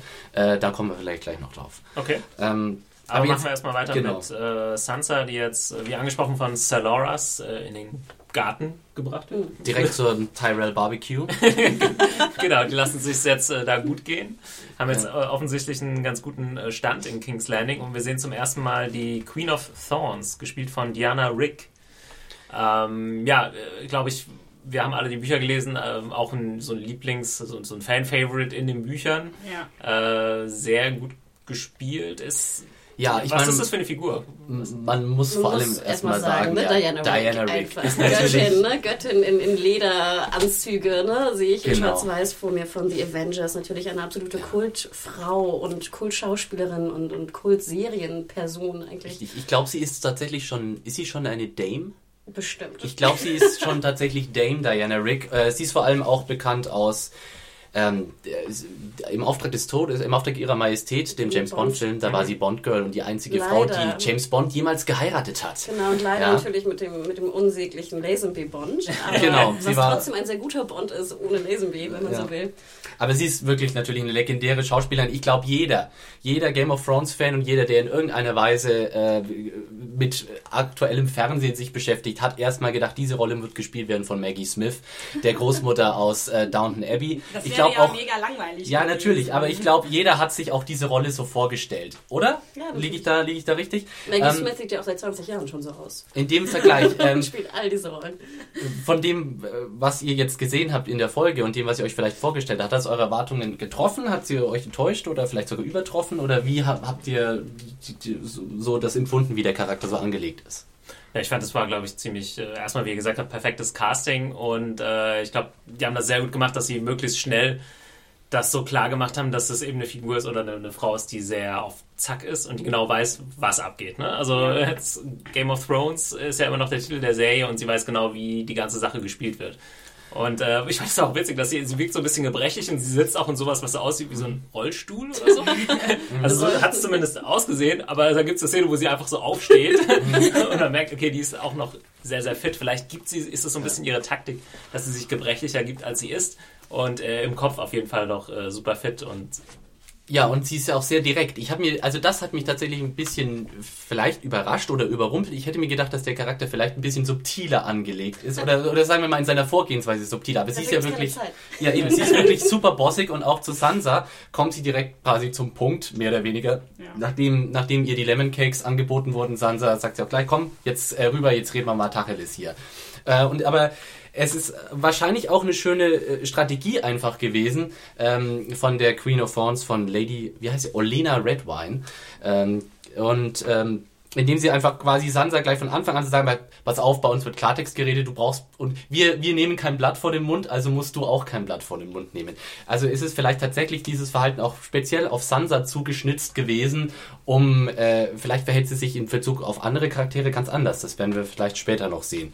Ähm, Genau, es kann natürlich auch gut und gerne irgendwie Taktik sein, ne? Ja. dass sie Ja. genau wissen, okay, Sansa, die ist so ein bisschen leichtgläubig, mit der können wir das jetzt mal, wir sagen, wir, wir sind jetzt ehrlich, dann denkt die, wir sind immer ehrlich. Ne? Also, Es, es war einfach wunderbar zu sehen, wie sie quasi, sie essen Frühstück und sie essen Sansa zum Frühstück. Weil sie einfach äh, komplett, Sansa hat keine Chance gegen Marjorie und äh, die Queen of Thorns im Doppelpack. Sie nehmen klar- sie einfach auseinander, Buch, wie Ja. es im Buche steht. da war ich allerdings nicht so hundertprozentig happy mit der Schauspielerei von, also von Sansa, von der Figur. Ich weiß nicht, ob ich ihr das so abgenommen habe. Sie hat dann so einmal kurz wollte sie schon die Wahrheit sagen und dann ist sie wieder so zurückgefallen in ihr altes Schema. Nein, Joffrey ist natürlich super und äh, das, na, Komisch, komischerweise habe ich ihr es abgekauft, Ja? weil ich finde, Mhm. es passt zu dieser kleinen Mädchen-Naivität, die Sophie Turner ja rüberbringt. Und ich finde sie jetzt gut gemacht, komischerweise. Also, erstmal finde ich, ist sie sehr, sehr hübsch, muss man ihr lassen. Und ihre wunderschöne Augen, die auch dann Die so fast Augen? tränten, als sie das dann erwähnte. Und dann, he's a monster. Also, ich das war richtig so, Ich, ich wollte es jetzt gerade extra sagen. Ich habe teilweise in der Szene das Gefühl gehabt, die haben die Augen digital irgendwie Ja. nachgegrünt. Sie hat ja so grüne Augen. Das ist äh, hat Schön fast fand ich auch übernatürlich dazu dann auch den Blick von Marjorie, der so ein Ja. bisschen mit so einen Augenrollen daneben so, oh, Ja, komm ja. zum Punkt, ne? Hier, Ja. ein kleines naives Mädchen. Mar Marjorie Ähm, ist alles, was Sansa nicht ist. Sie ist so komplett abgebrüht und äh, ja, sie ist die Anti-Sansa. in Auch in dem gewisser Kostüm Weise. natürlich Ja? schön zu sehen, trug ja einen Ja. super tiefen Ausschnitt Ja, bis zum wie. Bauchnabel, ne? Ja. Meist keine, keine, keine Arme, ne?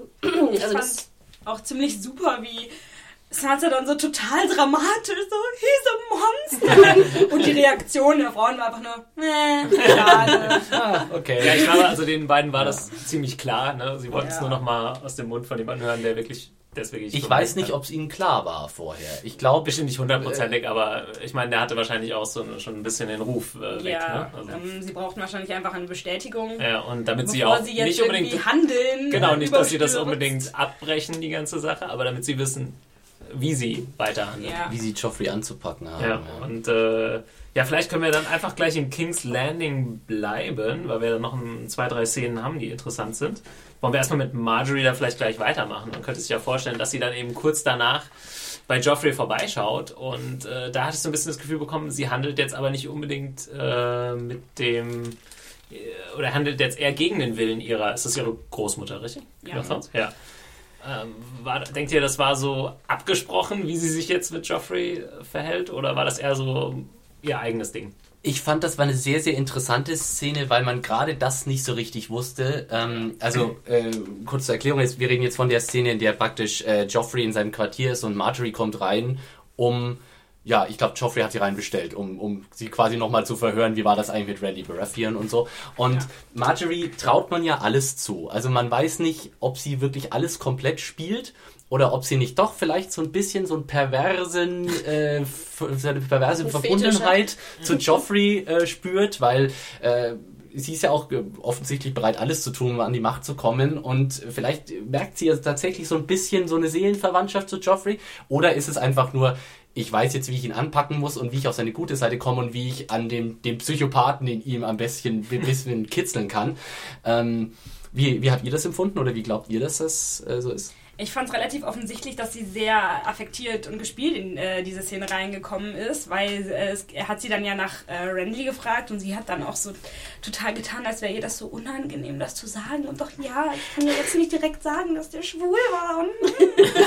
und wir wissen ja aus der zweiten Staffel, dass ihr das ein vollkommen Schnuppe war. Ja, Ja, soll ich ja. meinen Bruder reinholen? Ja, ja. Also ich, äh, sie hat dann halt vor ihm so das, das äh, schüchterne Mädchen gespielt, das nicht weiß, ähm, wie sie jetzt damit umgehen soll und ho, ho, ho, und dann ihr unschuldiges so, ja, hm, hm, hm, wie sie dann seine Armbrust so anfasst und so. Und auf einmal blickt er so auf und merkt erstmal, huch, das, da kommt mir eine Frau näher und so. Also das war alles schon sehr berechnend von Für, für mich war diese Szene, glaube ich, auch wirklich das Highlight der, dieser Folge. Für mich die stärkste, aber die, die stärkste Szene. Ähm, ja, ich fand die, also genial fand ich den, den ihren Spruch. Äh, also schöner kann man oder dezenter kann man, glaube ich, Analsex äh, nicht mehr umschreiben. He, he suggested something that sounded very painful and couldn't possibly result in children. Also äh, fand ich, fand ich der, der Spruch der, der, der, der Woche für mich. Ähm, Und er- ein T-Shirt drucken. Und äh, sie, sie schafft es da also quasi komplett so dieses Joffrey-Verhör umzudrehen und ihn quasi zu, zu ihrer Bitch zu machen. Genau. Oder? Jetzt mal, um das mal so ganz. äh, genau, also ich, fand, ich sehe es ähnlich wie Rima, dass sie genau wusste, was sie da macht, äh, ihn quasi dann echt um den kleinen Finger wickelt, genau die richtigen Knöpfe drückt, selbst äh, wenn äh, Joffrey dann er nimmt ja dann quasi wieder das auf, was seine Mutter eben gesagt hat. So, ja, aber denk doch mal drüber nach und so. Die war ja mit dem Traitor zusammen und so. Und dann, man merkt, er hört doch noch ein bisschen, auch wenn er es vielleicht nicht so äh, vorgibt, aber er hört doch noch ein bisschen auf seine Mutter. Und äh, sie dann aber ganz, ganz locker aus dieser Situation irgendwie rauskommt und das Ganze umdreht und auf einmal sind sie quasi ein Herz und eine Seele. Ja, Ich fand aber auch ganz interessant, wie was du am Anfang andeutetest, dass man doch das Gefühl dann auch fast hatte, nachher hat sie da wirklich auch Gefallen dran. Ja. Und nachher jetzt äh, Analsex hin oder her, als ob sie auch so pff, alles, ob ihr alles recht ist, was auch immer Joffrey jetzt wirklich vorhat, mit Armbrust, ohne Armbrust, was auch immer er noch da in seinem Folterschrank hat. also ich hatte das Gefühl, das ist jetzt so auch ein bisschen die Einladung zu, ne, Junge, Ja. ich bin auf deiner Seite, pff, kannst machen, was Genau. willst. Jetzt Also habt ihr das jetzt am Ende so gesehen, als sie das angesprochen hat mit dem, ja, ich frage mich, wie das ist, jemanden zu töten, ähm, ob, sie, ob sie das wirklich interessiert also ich- oder... Ganz, ich- ganz das- genial das gespielter Moment übrigens auch von äh, Jack Gleason, der dann wirklich in dem Moment, da merkst du richtig, da, da kriegt Joffrey so richtig, geht die Beine ab. Also, muss man so sagen. Weil das, das, das konnte man so richtig sehen, weil er sagt, wow, Baby, mit dir habe ich ja nicht so gerechnet. Ja? Das ist ja Und- auch äh, so eine Sache bei, bei Joffrey und seiner Sexualität ist man sich ja auch nicht so 100 pro sicher. Es gab ja auch die Szene, glaube ich, in der zweiten Staffel. Ich glaube, er hat mehr Spaß daran, Leute zu foltern, als wirklich. Äh, Also er ist definitiv ein sehr sadistisch äh, veranlagter Mensch. ja. Ja, ich hatte das Gefühl schon, dass jetzt man, der Zuschauer sollte nicht sicher sein, ob jetzt Marjorie nicht auch äh, Gefallen daran findet, schon findet oder finden kann. Also ich finde, das war wie so, ein- wie so ein offenes Türchen. Ja. Ähm, Also ich, da, da bin ich wirklich gespannt, wie das äh, weiterläuft und äh, mit so die Storyline, wo ich im Moment am, am meisten neugierig drauf äh, bin. Wie, das, äh, jetzt nicht unbedingt, äh, ob das Perversionsfaktor, was können Marjorie und Joffrey alles mit dieser Armbrust anfangen, sondern wie da einfach sich das Personenverhältnis äh, ähm, klärt und ob, ob Joffrey und, und Marjorie nicht zu so einer Art, keine Ahnung, Bonnie und Clyde von Westeros werden, die irgendwann morden und foltern durch die Gegend ziehen. Ja, Ähm, einfach nur aus Spaß an der Freude. Es gab noch eine kleine Szene in King's Landing und die war zwischen Tyrion und Shay, hat die stattgefunden. Mhm. Ich habe jetzt mir hier nur aufgeschrieben, Tyrion und Shay make out. Äh, viel mehr ist nicht passiert. Das ist ist wieder ja die meist, alte, Ja. wieder die alte Sache, dass ähm, Shay ein bisschen unvorsichtig ist ne? und Tyrion jetzt natürlich sehr viel Angst hat wegen, wegen der Drohung von Tywin um Mhm. seine liebe Shay. Sie hat sich aber auch echt in der Szene aufgeführt wie so eine total nervige Schnepfe. Da dachte ich echt nur, Mann, halt doch die Fresse. Und dann, ah, was, du findest sie hübsch, bla bla bla. Ja, mein Gott, du bist eine Nutte. also ehrlich. Nee, also äh, ich dachte mir auch, äh, du hast recht, Thomas, es ist eine relativ unbedeutende Szene, aber ich glaube, ich kann jetzt trotzdem mal eine halbe Stunde drüber ablästern. also ich fand wirklich, äh, erst einmal im Gesamtkontext finde ich, dass diese Se- äh, Szene komplette Zeitverschwendung war, gerade wenn man bedenkt, wie dicht gedrängt alles ist und für wie, wie viel man gekürzt äh, kurzen muss, um überhaupt alles, all diese Handlungsstrecke unterzubringen. Ich fand diese Szene überflüssig und ich fand auch wirklich Shay ich hasse Shay. Sorry. Sie ist einfach furchtbar Aber findest nervig. du, findest du, dass sie- sie bei Kikili das schlecht spielt? Also, ist ja eine deutsche Schauspielerin. Äh, ja, ja, ich würde nicht sagen, ich meine, sie hat nicht, sie kann nichts dafür, dass der Charakter so angelegt ist. Sie schreibt nicht die, das Drehbuch, aber ähm, ich weiß nicht, wa- was, was soll man an Shay gut finden? Weißt du, sie, sie, äh, allein schon, du hast es schon gesagt, sie verhält nicht sich wie die letzte Zicke. Sie kommt an, äh, möchte Tyrion quasi sagen, pass auf Sansa auf, dann sagt Tyrion irgendwas Nettes zu Sansa und so, wie, du findest Sansa hübsch? Ja, Nee, also macht so eine er ganz, auch, dass er mit der anderen Nutte geschlafen hätte. Ja. Und das Also wow, was für eine. Überraschung, ja. Und sie äh, war, wahrscheinlich äh, Jungfrau, als sie da bei Tyrion äh, Genau, äh, also äh, aus, aus, aus völlig, völlig unberechtigt macht sie ihm da so eine komische Szene, wo du dir denkst, auch was willst du denn eigentlich, untypisch du für kleines Mädchen? die Damen in diesem Ja. Universum. Ne? Also ja, die, das äh, stimmt. Ja, Also ich finde es einmal ganz interessant, dass scheinbar Tyrion auf jeden Fall in jeder Episode zu sehen sein muss. Ich Mhm. hatte man Ja. schon ein bisschen das Gefühl, als ob Tyrion muss rein, Dani können wir darauf verzichten. Ich glaube, Ne, Peter so Dinklage ist jetzt auch quasi Ist der Number Hauptdarsteller, One genau. äh, der der zuerst Serie. genannt, ne? Er Ja. ist sozusagen das Pendant. Ich schätze mal, das war Ja. einfach, der musste irgendwie rein. Hm. Also haben sie das genommen. Ich würde dir recht geben, bis gestern, äh, bis letzte Woche, wo kam Shader äh, bedeutsam vor? Ja, ganz Äh, kurz hat sie mit mit Sansa äh, mit- geredet. Sansa nee, nee, mit- am Hafen. Ja, doch, Ich genau. Ich habe immer kritisiert, wie, wie Silke Kekeli, die in der Serie spielt, weil wir wissen alle, sie ist eine gute Schauspielerin gegen die Wand, sie hat tolle Rollen gespielt, die kann sehr, sehr, sehr, sehr gut spielen. Ich hatte immer ein sehr großes Problem mit ihrem Akzent und ihrer Stimme. Mhm. Ich muss aber gestehen, dass jetzt in der 302 fand ich wirklich, dass sie das erste Mal gut gespielt hat. Frag mich nicht, was ich dachte. Vielleicht fand ich alle toll, weil ich die Folge so toll fand. Aber ich fand komischerweise auch so unsinnig die Szene war. Komischerweise war es das erste Mal, wo ich dachte, hey, Sybil, hey, gut gemacht. Props. Ich, sonst, wie gesagt, ich hätte Ja. mir alle Folgen vorher, hätte ich, wäre ich in einem Bashing-Podcast, hätte ich gerne mit teilgenommen. Jetzt Genau. komischerweise würde ich sagen, nein. Und ich weiß nicht genau, woran es liegt. Ich fand eigentlich, dass diese Kombo zwischen Sansa und Shay, wie gesagt, der Rolle der Shay als Beschützerin einen, einen ganz neuen ein, ein Verständnis einfach bringt, dem Zuschauer, was diese Rolle soll, die ja im Buch auch sehr viel kleiner angelegt ist als in der Serie. Und ich fand, vorher war sie irgendwie da, man wusste aber nicht genau, warum sie jetzt immer so dicht bei Sansa ist und warum sie so viele Risiken eingehen. Das macht irgendwie alles keinen Sinn. Ich habe das Gefühl, dass durch diese Sinngebung einfach auch ihr Spiel besser wurde, weil vielleicht auch sie einfach mehr Zugang auf einmal gefunden hat zu der Rolle. Der Charakter hat jetzt mehr eine Aufgabe, das er- ändert aber trotzdem nichts daran, dass der Charakter trotzdem furchtbar nervig ist. Also es ist äh, wirklich, sie geht mir auf den Geist und ich, ich sitze einfach da und denke mir, Tyrion, was willst du mit der Alten eigentlich? Schmeiß die raus, die ist nur hier ob deiner Gnaden. Sie hat überhaupt gar keinerlei äh, Anspruch auf irgendwas, benimmt sich aber fühlt sich trotzdem auf wie die Axt im Wald. Und sie benimmt sich ja ihm gegenüber sehr nett, finde ich. Man weiß natürlich nicht, Ja. inwieweit das jetzt alles gespielt ist und Ja. so. Und wir kennen ja auch die Vorgeschichte von ihm und bla bla bla. Aber ich finde trotzdem, dass es. Äh, erstmal finde ich, wirken die sehr süß zusammen, komischerweise. Ja, schon, aber halt diese eine Szene war jetzt echt irgendwie so. Was soll das? Ich glaube, an, an der Szene müssen wir uns äh, dann auch nicht mehr so lange aufhängen. hier zu hören im Shay-Bashing-Podcast demnächst auf serienjunkies.de. Ähm, ich glaube, wir sind durch mit den Dingen, die äh, in dieser Folge in King's Landing passiert sind. Wir haben noch eine, einen kurzen Sprung äh, Beyond the Wall gehabt. Und zwar haben wir eine kurze Szene, da haben wir zwei kurze Szenen. Einmal zwischen Mance Raider und Jon Snow. Ähm, genau, und das ist eigentlich, also sie ist ja wirklich, passiert da nichts äh, furchtbar Aufregendes. Mance Raider erklärt so ein bisschen, wie er das geschafft hat, äh, diese verschiedenen Armeen zusammenzuführen zu einer großen Armee. Ja, indem er gesagt hat, dass sie sterben werden, wenn sie nicht mit ihm kommen. Das war so ein bisschen die Krux, Krux der Szene. Da würde ich ganz gerne noch mal eine Kritik äh, loswerden, wo ich jetzt so positiv war allen, allen gegenüber. Und zwar, was mich immer noch stört, ist einfach, wie klein dieses Camp aussieht. Oder wie klein Ja, die Menge stimmt. an Wildlings aussieht. Jeder, der das Buch gelesen hat, wirklich, das war ein, ein riesiges Camp. Ich habe mir da Hunderttausende vorgestellt von unterschiedlichen Stämmen, von unterschiedlichen, genau, wir hatten ja schon einen Riesen, aber auch noch Mammuts und ich weiß nicht was, unterschiedlichen Wesen, von, wie gesagt, den Stämmen, die verschiedene Kleidung tragen und nicht irgendwie zehn Leute, die denselben Overall da tragen. Ja, das wirkt ein bisschen wie mit den paar Leuten willst du die Wall einnehmen. ich also da kann man sich das überhaupt noch nicht vorstellen, wie der darauf kommt, dass es klappen könnte. ich verstehe nicht ganz, warum sie da nicht wirklich mit Special Effects das einfach mal so ein bisschen dupliziert haben. Das geht doch, oder? Dass man da Das ist schon einmal so, so ein White Shot und Also, dann vielleicht im genau. Hintergrund mit. Ja. Klar, das Ich- sieht vielleicht nicht super aus, aber dann hätte man ein bisschen äh, einen Eindruck von der Größe bekommen. Das ist ja halt jetzt wieder das Problem, dass wir da tatsächlich an irgendwelche Produktionsgrenzen kommen. Ich meine, du hattest im Grunde dasselbe Problem in äh, der ersten Staffel mit den Dothraki. Da hast du auch immer gedacht, so ja, also es, es hieß, es ist praktisch eine gigantische Meute. Ka- Die Kalasar ist quasi irgendwie 100.000 Mann stark und bedeckt die Erde bis zum Horizont, wenn man sie da sieht. Ja, und äh, in der, in der TV-Serie hast du das Gefühl, das sind so zehn Männer auf Pferden, die da hatte das, irgendwie aber durch ich die hatte das Städte Gefühl, das reiten. wären vielleicht 30. Aber jetzt habe ich das Gefühl, Ja. das sind 10 Wildlinge.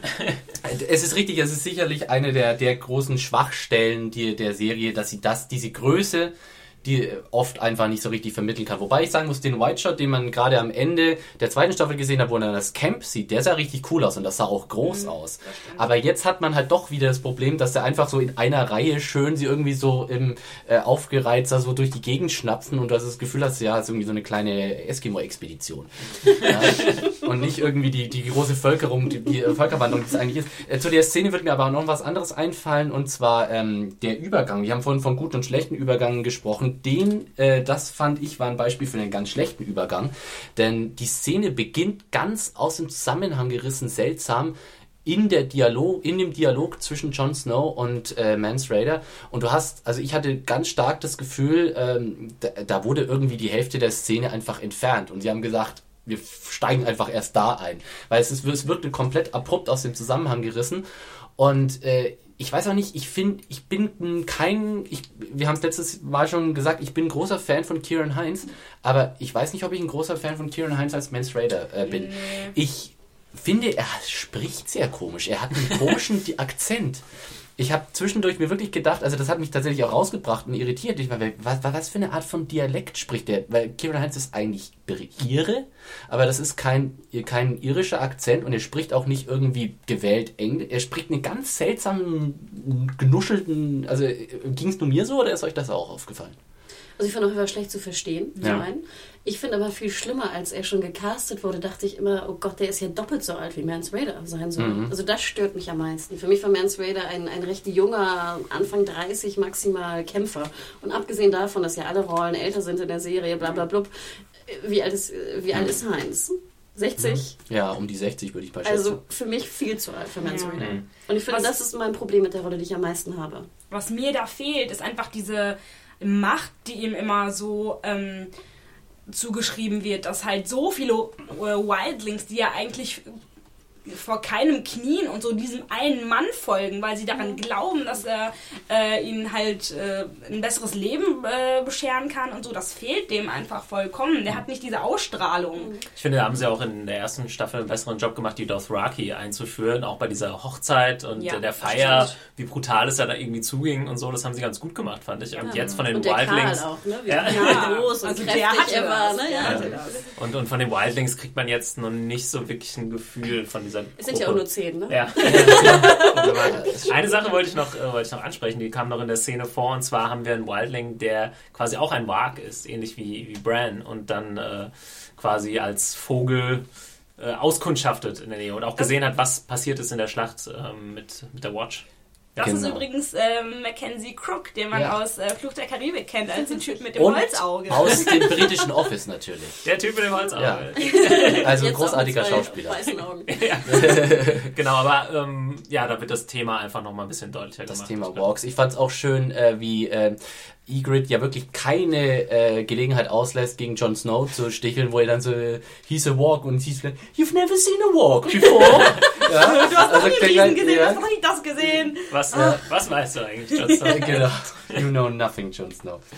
Genau, Sie hat dann- immer noch kein einziges Mal gesagt, diese Staffel, oder? Nee, ich glaube nicht, aber sie waren ja auch noch nicht so oft zu sehen. Also äh, ich habe so das Gefühl, dass gerade, ich meine, wenn wir gerade so die, über die äh, Problematik gesprochen haben, dass, dass eben die ganze Whiteling-Kultur auch nicht so richtig äh, anschaulich geworden ist bisher. Ich glaube, also ich habe das Gefühl, diese Szenen leiden so unter Kürzungen. Also wie schon gesagt, bei dieser Szene mit Mance Raider und Jon Snow hatte ich das Gefühl, die ging ursprünglich länger und wurde dann einfach nur die letzte Hälfte oder sowas davon genommen. Ja, ich hatte Und- da auch das Gefühl, dass das so ein, dass es so ähnlich war wie bei der Tyrion-Szene, dass sie sich einfach gedacht haben, ja, Kit Harington muss noch mal rein Mhm. äh, oder die Wildlings allgemein und dann war halt diese merkwürdige Szene mit Mance, die irgendwie nichts aufgehacken hatte und dann halt ähm, das mit dem Warg noch mal als äh, Referenz zu der Bran-Geschichte, dass äh, diese beiden Miniszenen praktisch diese kleinen Ziele hatten, aber sonst auch nichts. Und ich finde, man hätte sie auch weglassen können, Ja. da, Ja. oder? Genau, also ich finde, da fände ich es eigentlich fast besser gewesen, wenn man den Ansatz äh, genommen hätte, der in der ersten Folge verfolgt wurde, dass man eben weniger Szenen nimmt und dann Ja. von mir aus zwei, drei Geschichten komplett rauslässt. Das habe ich Genau. an der Folge jetzt auch ein bisschen gestört, das war fast ein bisschen zu viel. Und wenn ich dann wirklich äh, Jon Snow einfach nur einmal zwei Minuten sehe, dann weiß ich nicht, dann finde ich, dann muss man das vielleicht anders strukturieren. Dann hätte man Ja. das vielleicht in der nächsten Folge dann eben doppelt so lang oder dreimal so lang machen können. Ja, Aber- Aber auch, die, auch die, die Szene, wo du jetzt wahrscheinlich gleich zukommst, die Sam-Szene. Ja, können wir gerne direkt zukommen. ja, Ja, war auch, Mhm. finde ich, völlig unsinnig. Ja. Ja. Who cares? Vor allem, wa- was lernen wir aus dieser Szene? Dass, dass Sam eine Lusche ist? Das wussten wir jetzt also wirklich schon Ja, lange das vorher. Einzige, was man vielleicht noch daraus lernt, ist, dass eben, äh, jetzt ist, fällt mir der Name wieder nicht ein, der Chef der Watch. Commander Moments. Commander Moment. Oh, er ist unsere Achillesferse in Sachen Ah. Namensgedächtnis. Da werden wieder böse, böse Mails kommen. Mhm. Äh, ja, das Einzige, was man vielleicht gelernt hat, ist, dass er Sam immer noch unterstützt. Egal wie viel Scheiße er gebaut hat. Äh, sagt, ey, der stirbt mir jetzt nicht weg und ihr kümmert euch darum. Genau. Er hätte ja genauso gut sagen können, den lassen wir jetzt. Äh, Und, und man hätte es auch gut verstehen können, oder? Ja. Wenn er sagt, jetzt lass den Luke Gerade weil er ja letztes Mal auch die, den, Ja, die genau. Raben nicht äh, geschickt hat. Ich hatte aber das Gefühl, dass diese äh, Szene und dadurch, dass dieser eine Typ, der, äh, also der andere äh, Bruder der Night's Watch, ähm, jetzt praktisch für ihn verantwortlich gemacht wurde, obwohl er das nicht wollte, Mhm.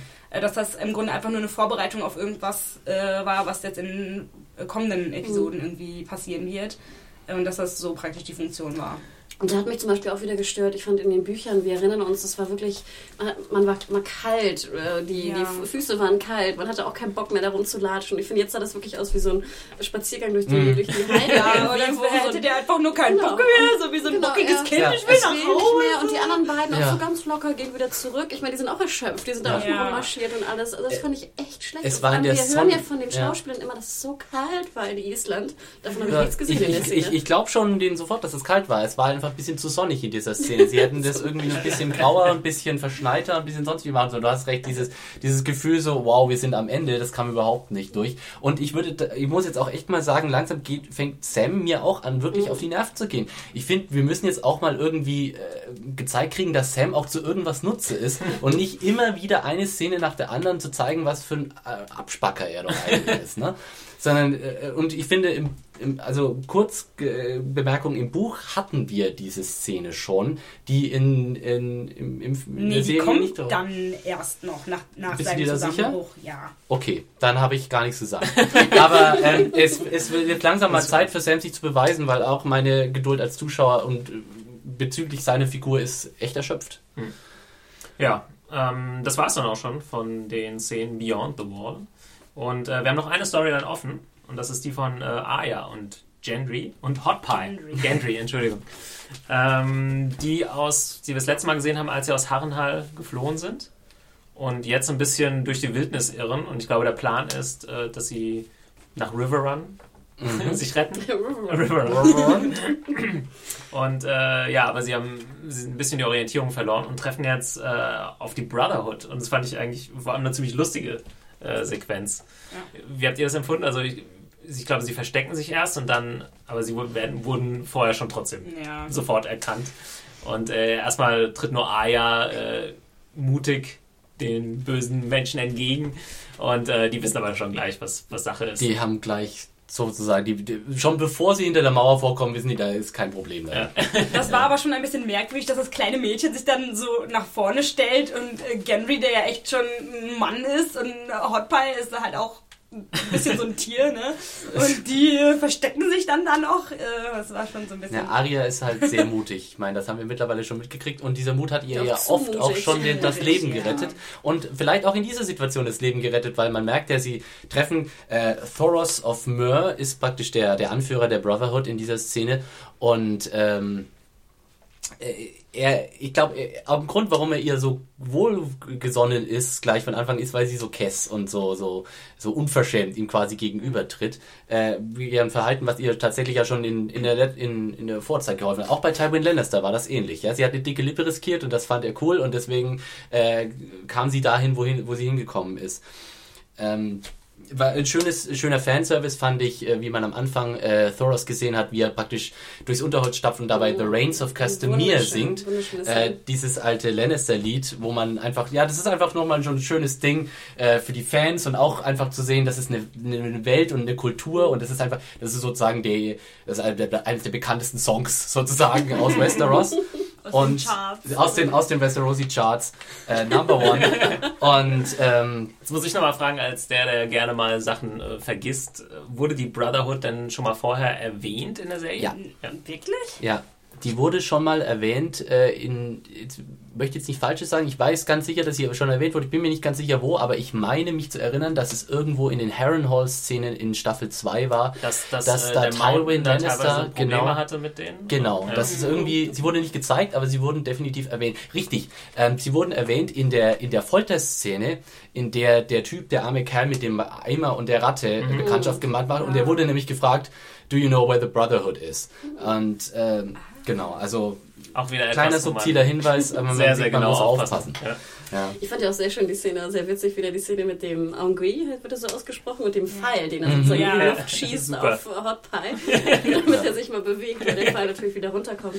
Ähm, also da waren wirklich auch Lacher auf drin. Da war Und ich fand auch, diese ganze Szene war irgendwie so, so spaßig, happy. Ja. Ähm, auch durch Ja, man, Thoros man hat jedes Fall. Mal äh, die Angst, wie du vorhin schon gesagt hast, wenn man jemanden Ja. trifft, äh, immer, oh Gott, Ja. vergewaltiger Mörder und dann waren das eben diese Kumpanen, die doch relativ äh, lustig unterwegs sind. Das stimmt Ja. jedes Wo Mal, man wenn natürlich man, skeptisch bleibt, aber Ja. ja. jedes Mal, wenn man irgendwo auch in, in Westeros irgendjemanden trifft, dann muss man damit mit dem Schlimmsten rechnen. George R. R. Martin kennt da keinen. Ähm, Aber es keine stimmt, die, die Szene hatte tatsächlich sowas von so einer gewissen Robin Hood-Romantik genau. irgendwie.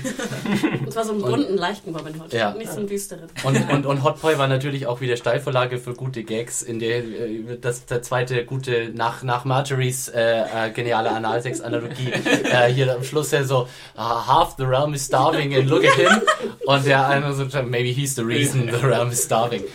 Ja. An dieser Stelle möchte ich auch noch darauf äh, hinweisen, dass Hot Pie einfach ein fantastischer Rollenname ist. Ja. Ja, also eine sehr, sehr dankbare Figur für solche Steilvorlagen, nutzen Ja. sie immer wieder gern. Definitiv. Ja, wir machen äh, gleich weiter dann mit äh, der letzten Szene auch für heute. Das ist dann Aya und äh, Co. sind eben dann eben im Inn mit der Brotherhood, werden so ein bisschen Nahrung und äh, Suppe und so weiter eingeladen. Und ähm, ja, das Wichtige, was eben passiert, ist, dass äh, The Hound dann reingeführt wird, den wir das letzte Mal gesehen haben nach der Schlacht oder bei der Schlacht um äh, Blackwater. Ist er geflohen? Ich- Ja, der hat sich dann vom Ja. Acker er hat gemacht. sich Wegen vom dem Acker Feuer. gemacht. Ja, Er ist nicht direkt geflohen, er hat einfach nur gesagt, ich gehe und haltet mich ruhig auf. Wer will zuerst? ja. Ist, ist Ja. er nicht wirklich geflohen vom Feuer? Das auch, also er hatte, er ist aus der Schlacht geflohen Genau, und ja. ist dann, glaube ich, nochmal ins Schloss. Genau. Ich glaube, da gab es noch ein Gespräch mit Er hat, Sansa. nee, er, genau, er hatte nochmal eine Szene, wo er quasi direkt zu Joffrey gesagt hat, fuck you, ja, ich, will- ich mach nicht mehr, ich bin nicht mehr länger dein, dein Hund, quasi, und dann ist er nochmal zu Sansa und hat ihr angeboten, sie mitzunehmen. Äh, sie hat ja dann äh, höflich abgelehnt und ähm, dann ist er eben allein unterwegs gewesen, Sandor Ja, Clegane. offensichtlich nicht sehr weit gekommen und äh, von der Brotherhood irgendwie aufgegabelt worden. Ja, hier vielleicht für mich nochmal die Frage, vielleicht weiß das einer von euch. Ähm, er erkennt ja dann sofort Arya. Ähm, Sandor, haben wir denn in der Serie schon mal explizit eine Szene gehabt, wo die beiden zusammen getroffen sind? Weil ich habe mich ein bisschen schwer getan. Ich dachte mir, warum erkennt er sie zu, sofort? Er kennt sie ja noch aus. Äh, King's Landing. Ja, und auch aus der äh, Reise von Winterfell zurück nach King's Landing, wo. Ja, das er war damals ja, richtig, natürlich. Da war ja der ganze Kram. Ach, Und ja, dann vergesst meine Frage. Jungen, den er Ja, da ja. getötet hat und Maika. Äh, und dann war, hat sie ihm ja auch total lange noch vorgehalten, dass er ihren Freund getötet hat und so. Stimmt. Also er kennt sie schon sehr gut. Deswegen Ja, war das jetzt nicht stimmt, sehr ja. verwunderlich, dass er sie sofort erkennt. Ich Trotzdem finde ist auch, auch ganz schön in der kurzen Schwertkampfszene, wenn man es Kampf nennen mag, dass äh, sie hat ja ein Schwert geklaut von der von dem Guard in Harrenhal und wirkt ja sehr stümperhaft damit in dieser Szene gegen Thoros. Und das fand ich sehr schön, dass man nochmal verdeutlicht, dass sie ja mit Needle, was ja für sie gemacht wurde, sehr gut umgehen kann, aber mit einem normalen Schwert, was natürlich für ein kleines Mädchen viel zu schwer und, und unhandlich ist, eigentlich hoffnungslos Ja. viel besetzt ist. Ja, fand ich auch schön. Ich habe jetzt erst als Zuschauer rechnet man so ein bisschen mit, ja, sie, vielleicht kann sie jetzt sogar so ein bisschen mithalten, die kann ja ganz gut kämpfen, aber er schlägt dann einmal drauf und das war, der fällt ihr das Nee, Schwert aus sie, sie, blufft einfach weiterhin und tut so, als ob sie wirklich gefährlich wäre und er sagt einfach, okay, I raise your hands, sozusagen, ich will den Bluff sehen und äh, enttarnt sie dann quasi Ich sofort. glaube nicht, dass sie blufft, sondern dass sie sich tatsächlich maßlos überschätzt. Glaubst du tatsächlich? Ich Ja. glaube eher, dass Arya so gewitzt ist und zu sagen, glaube ich, also gerne gefährlicher vorgibt, äh, also äh, gefährlicher spielt, als sie ist. Ich glaube, dass das tatsächlich auch Kalkül war. Ich glaube nicht, dass sie so doof ist und gesagt, äh, denkt, ich kann den Typen im Schwertkampf irgendwie mich mit dem messen. Aber warum sonst hat sie denn das Schwert gezogen? Es gab überhaupt keinen Anlass für sie, das Schwert zu ziehen. Sie saßen da und haben Ale getrunken und gegessen und er hat denen praktisch gesagt, ja, ihr könnt gehen. Naja, weil ich glaube eben schon, weil sie eben äh, wahrscheinlich denkt, sie kann in dieser Welt sich am besten über Wasser halten, wenn sie so viel Stärke projiziert wie möglich und sich da praktisch größer macht, so einen Katzenbuckel macht einfach. Ne? Und äh, ich, ich, ich, er hat es einfach komplett durchschaut und hat sofort, aber ich, ich glaube tatsächlich, dass es von ihrer Seite aus Kalkül war und nicht einfach nur banale Selbstüberschätzung. Ich fand auch in der Szene sehr witzig zu sehen, dass auch äh, Maisie Williams natürlich wächst und scheinbar die Hose noch nicht mitgewachsen ist. Und ich dachte, wer dadurch erkennt, dass das irgendwie ein Mädel ist, die da drin steckt. Äh, ähm, also sehr, sehr witzig. Ja, und jetzt auch sehr spannend, was dann äh, eventuell passieren wird, wenn Ja. diese Brotherhood das eben weiß, dass sie da vielleicht jemand Wichtiges. Ja, schön fand ich auch, dass The Hound natürlich nicht sagt, it's Arya, sondern who's the bitch. The Stark ja, Bitch. Ja. Ja. Nichts von seinem Charme verloren. Nee, Ja, genau. genau.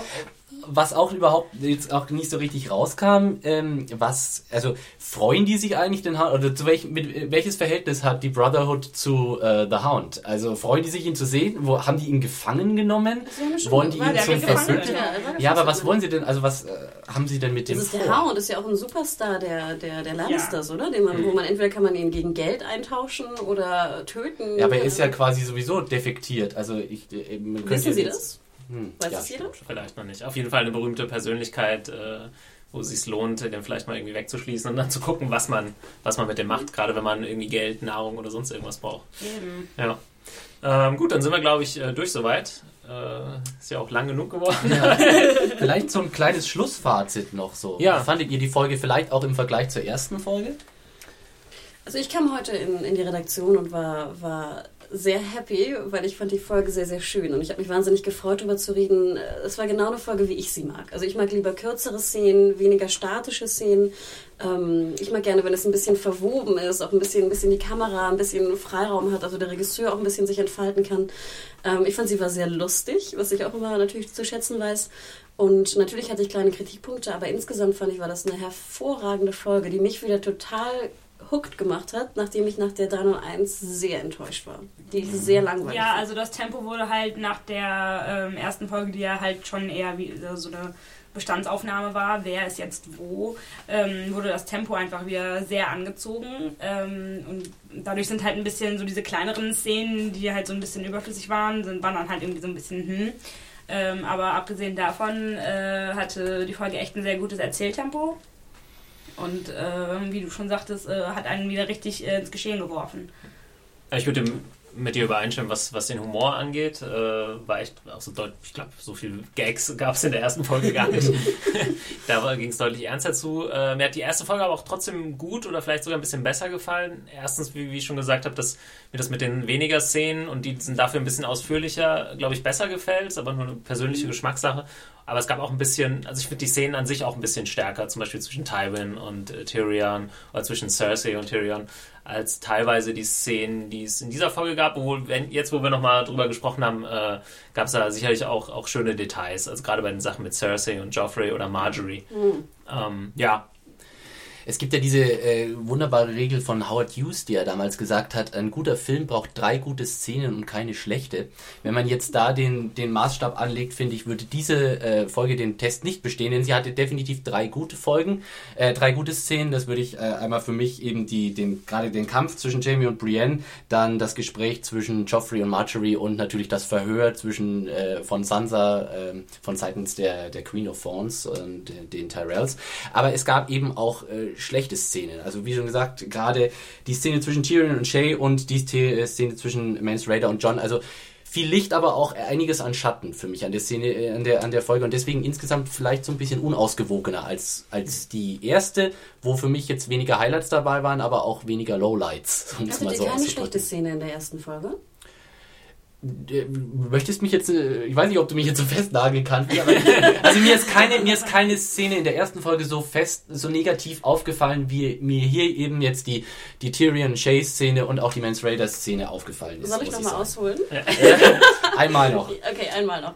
Wie gesagt, nochmal das Lager der Wildlinge, was ja. mich tierisch aufgeregt hat. Und was mich noch fast viel mehr aufgeregt hat, ist, dass Game of Thrones irgendwie keine Boote hinkriegt. Die Bootszene von Dani und Sajora. Ich fand, das sah wirklich aus wie, wie in meinem Wohnzimmer gedreht mit einer wackelnden Markise oben. Das, das, war wirklich unfassbar, dass sie das versendet haben. Das ist ah, mir persönlich gar nicht so aufgefallen. Aber das sah schon ein bisschen klein aus. Ja. Also das Boot war klein, aber auch der, der Hintergrund war vollkommen weg. Mhm. Das Wasser war kaum da. Ähm, dann fand ich die Drachenszene gar nicht so schlecht. Gut, die kannten ja. wir alle aus dem Vorspann, lalala. Aber dann diese wackelnde Markise. Ich dachte wirklich, ich spinne. Oder dieses, ne, sie stehen unter so einem, so einem Schirm, so einem ja. Sonnen, Sonnenschirm.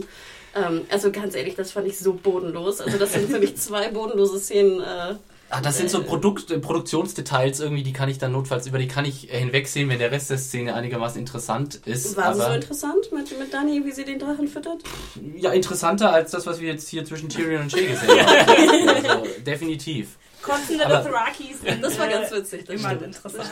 Richtig. Dazu würde ich nochmal ganz kurz sagen, also für mich persönlich ist es eigentlich so, dass ich äh, mir da auch schwer tue, mich da, äh, sorry, ich habe mich verhassen. ähm, diese Serie, ja, so mit den einzelnen, die einzelnen Folgen so zu bewerten, weil es ist, ja. also wenn ich jetzt mhm. zum Beispiel warten würde, bis die dritte Staffel zu Ende ist und hätte dann die Möglichkeit, einfach drei, vier Folgen zu gucken, nimmt man das vielleicht ganz anders wahr. Mhm. Deswegen ist es oft gerade bei Game of Thrones, wo es eben sehr, sehr langsam vorangeht, äh, schwer jetzt, klar ist man manchmal nach der Folge ist man dann irgendwie so ein bisschen, ja, hm, Mist, habe ich jetzt nicht so viel Spaß mit gehabt oder ist jetzt nicht so viel vorangegangen wenn man die Möglichkeit hätte, jetzt bei der DVD weiterzugucken, wäre es vielleicht was komplett anderes, weil man vielleicht zwei, drei Stunden am Stück guckt. Deswegen äh, immer so ein bisschen, bisschen tricky, äh, wie man an die Sache rangeht. Deswegen bin ich der Serie aber auch oft nicht böse, wenn jetzt nicht so viel passiert in einer einzelnen nee, Ich finde ja auch nicht jetzt, dass ich da wirklich an jedem äh, Special Effekt rummäkel. Ich finde nur halt schade, mhm. wenn, wie ihr schon gesagt habt, es gibt so viele Sachen, wie man in dieser Serie rein reinkommen. So, so viele kleine Details, die einen nach Westeros bringen, wie, wie natürlich The Reigns of Castamere, ne? so eine Mhm. ganz klitzekleine Geschichte. Und dann finde ich es immer interessant, wo, wie achtlos sie manchmal sind. Und dann diese Achtlosigkeit bringt mich dann komplett raus. Ja, manchmal, äh, manchmal steckt man auch nicht drin. Ne? Man, weiß, man weiß es nicht genau, warum sie diese Szenen so gemacht haben. Vielleicht gab es einfach keinen anderen Weg. Vielleicht war einfach gerade irgendwie keine Kohle da, um das irgendwie mit der Markise besser zu regeln.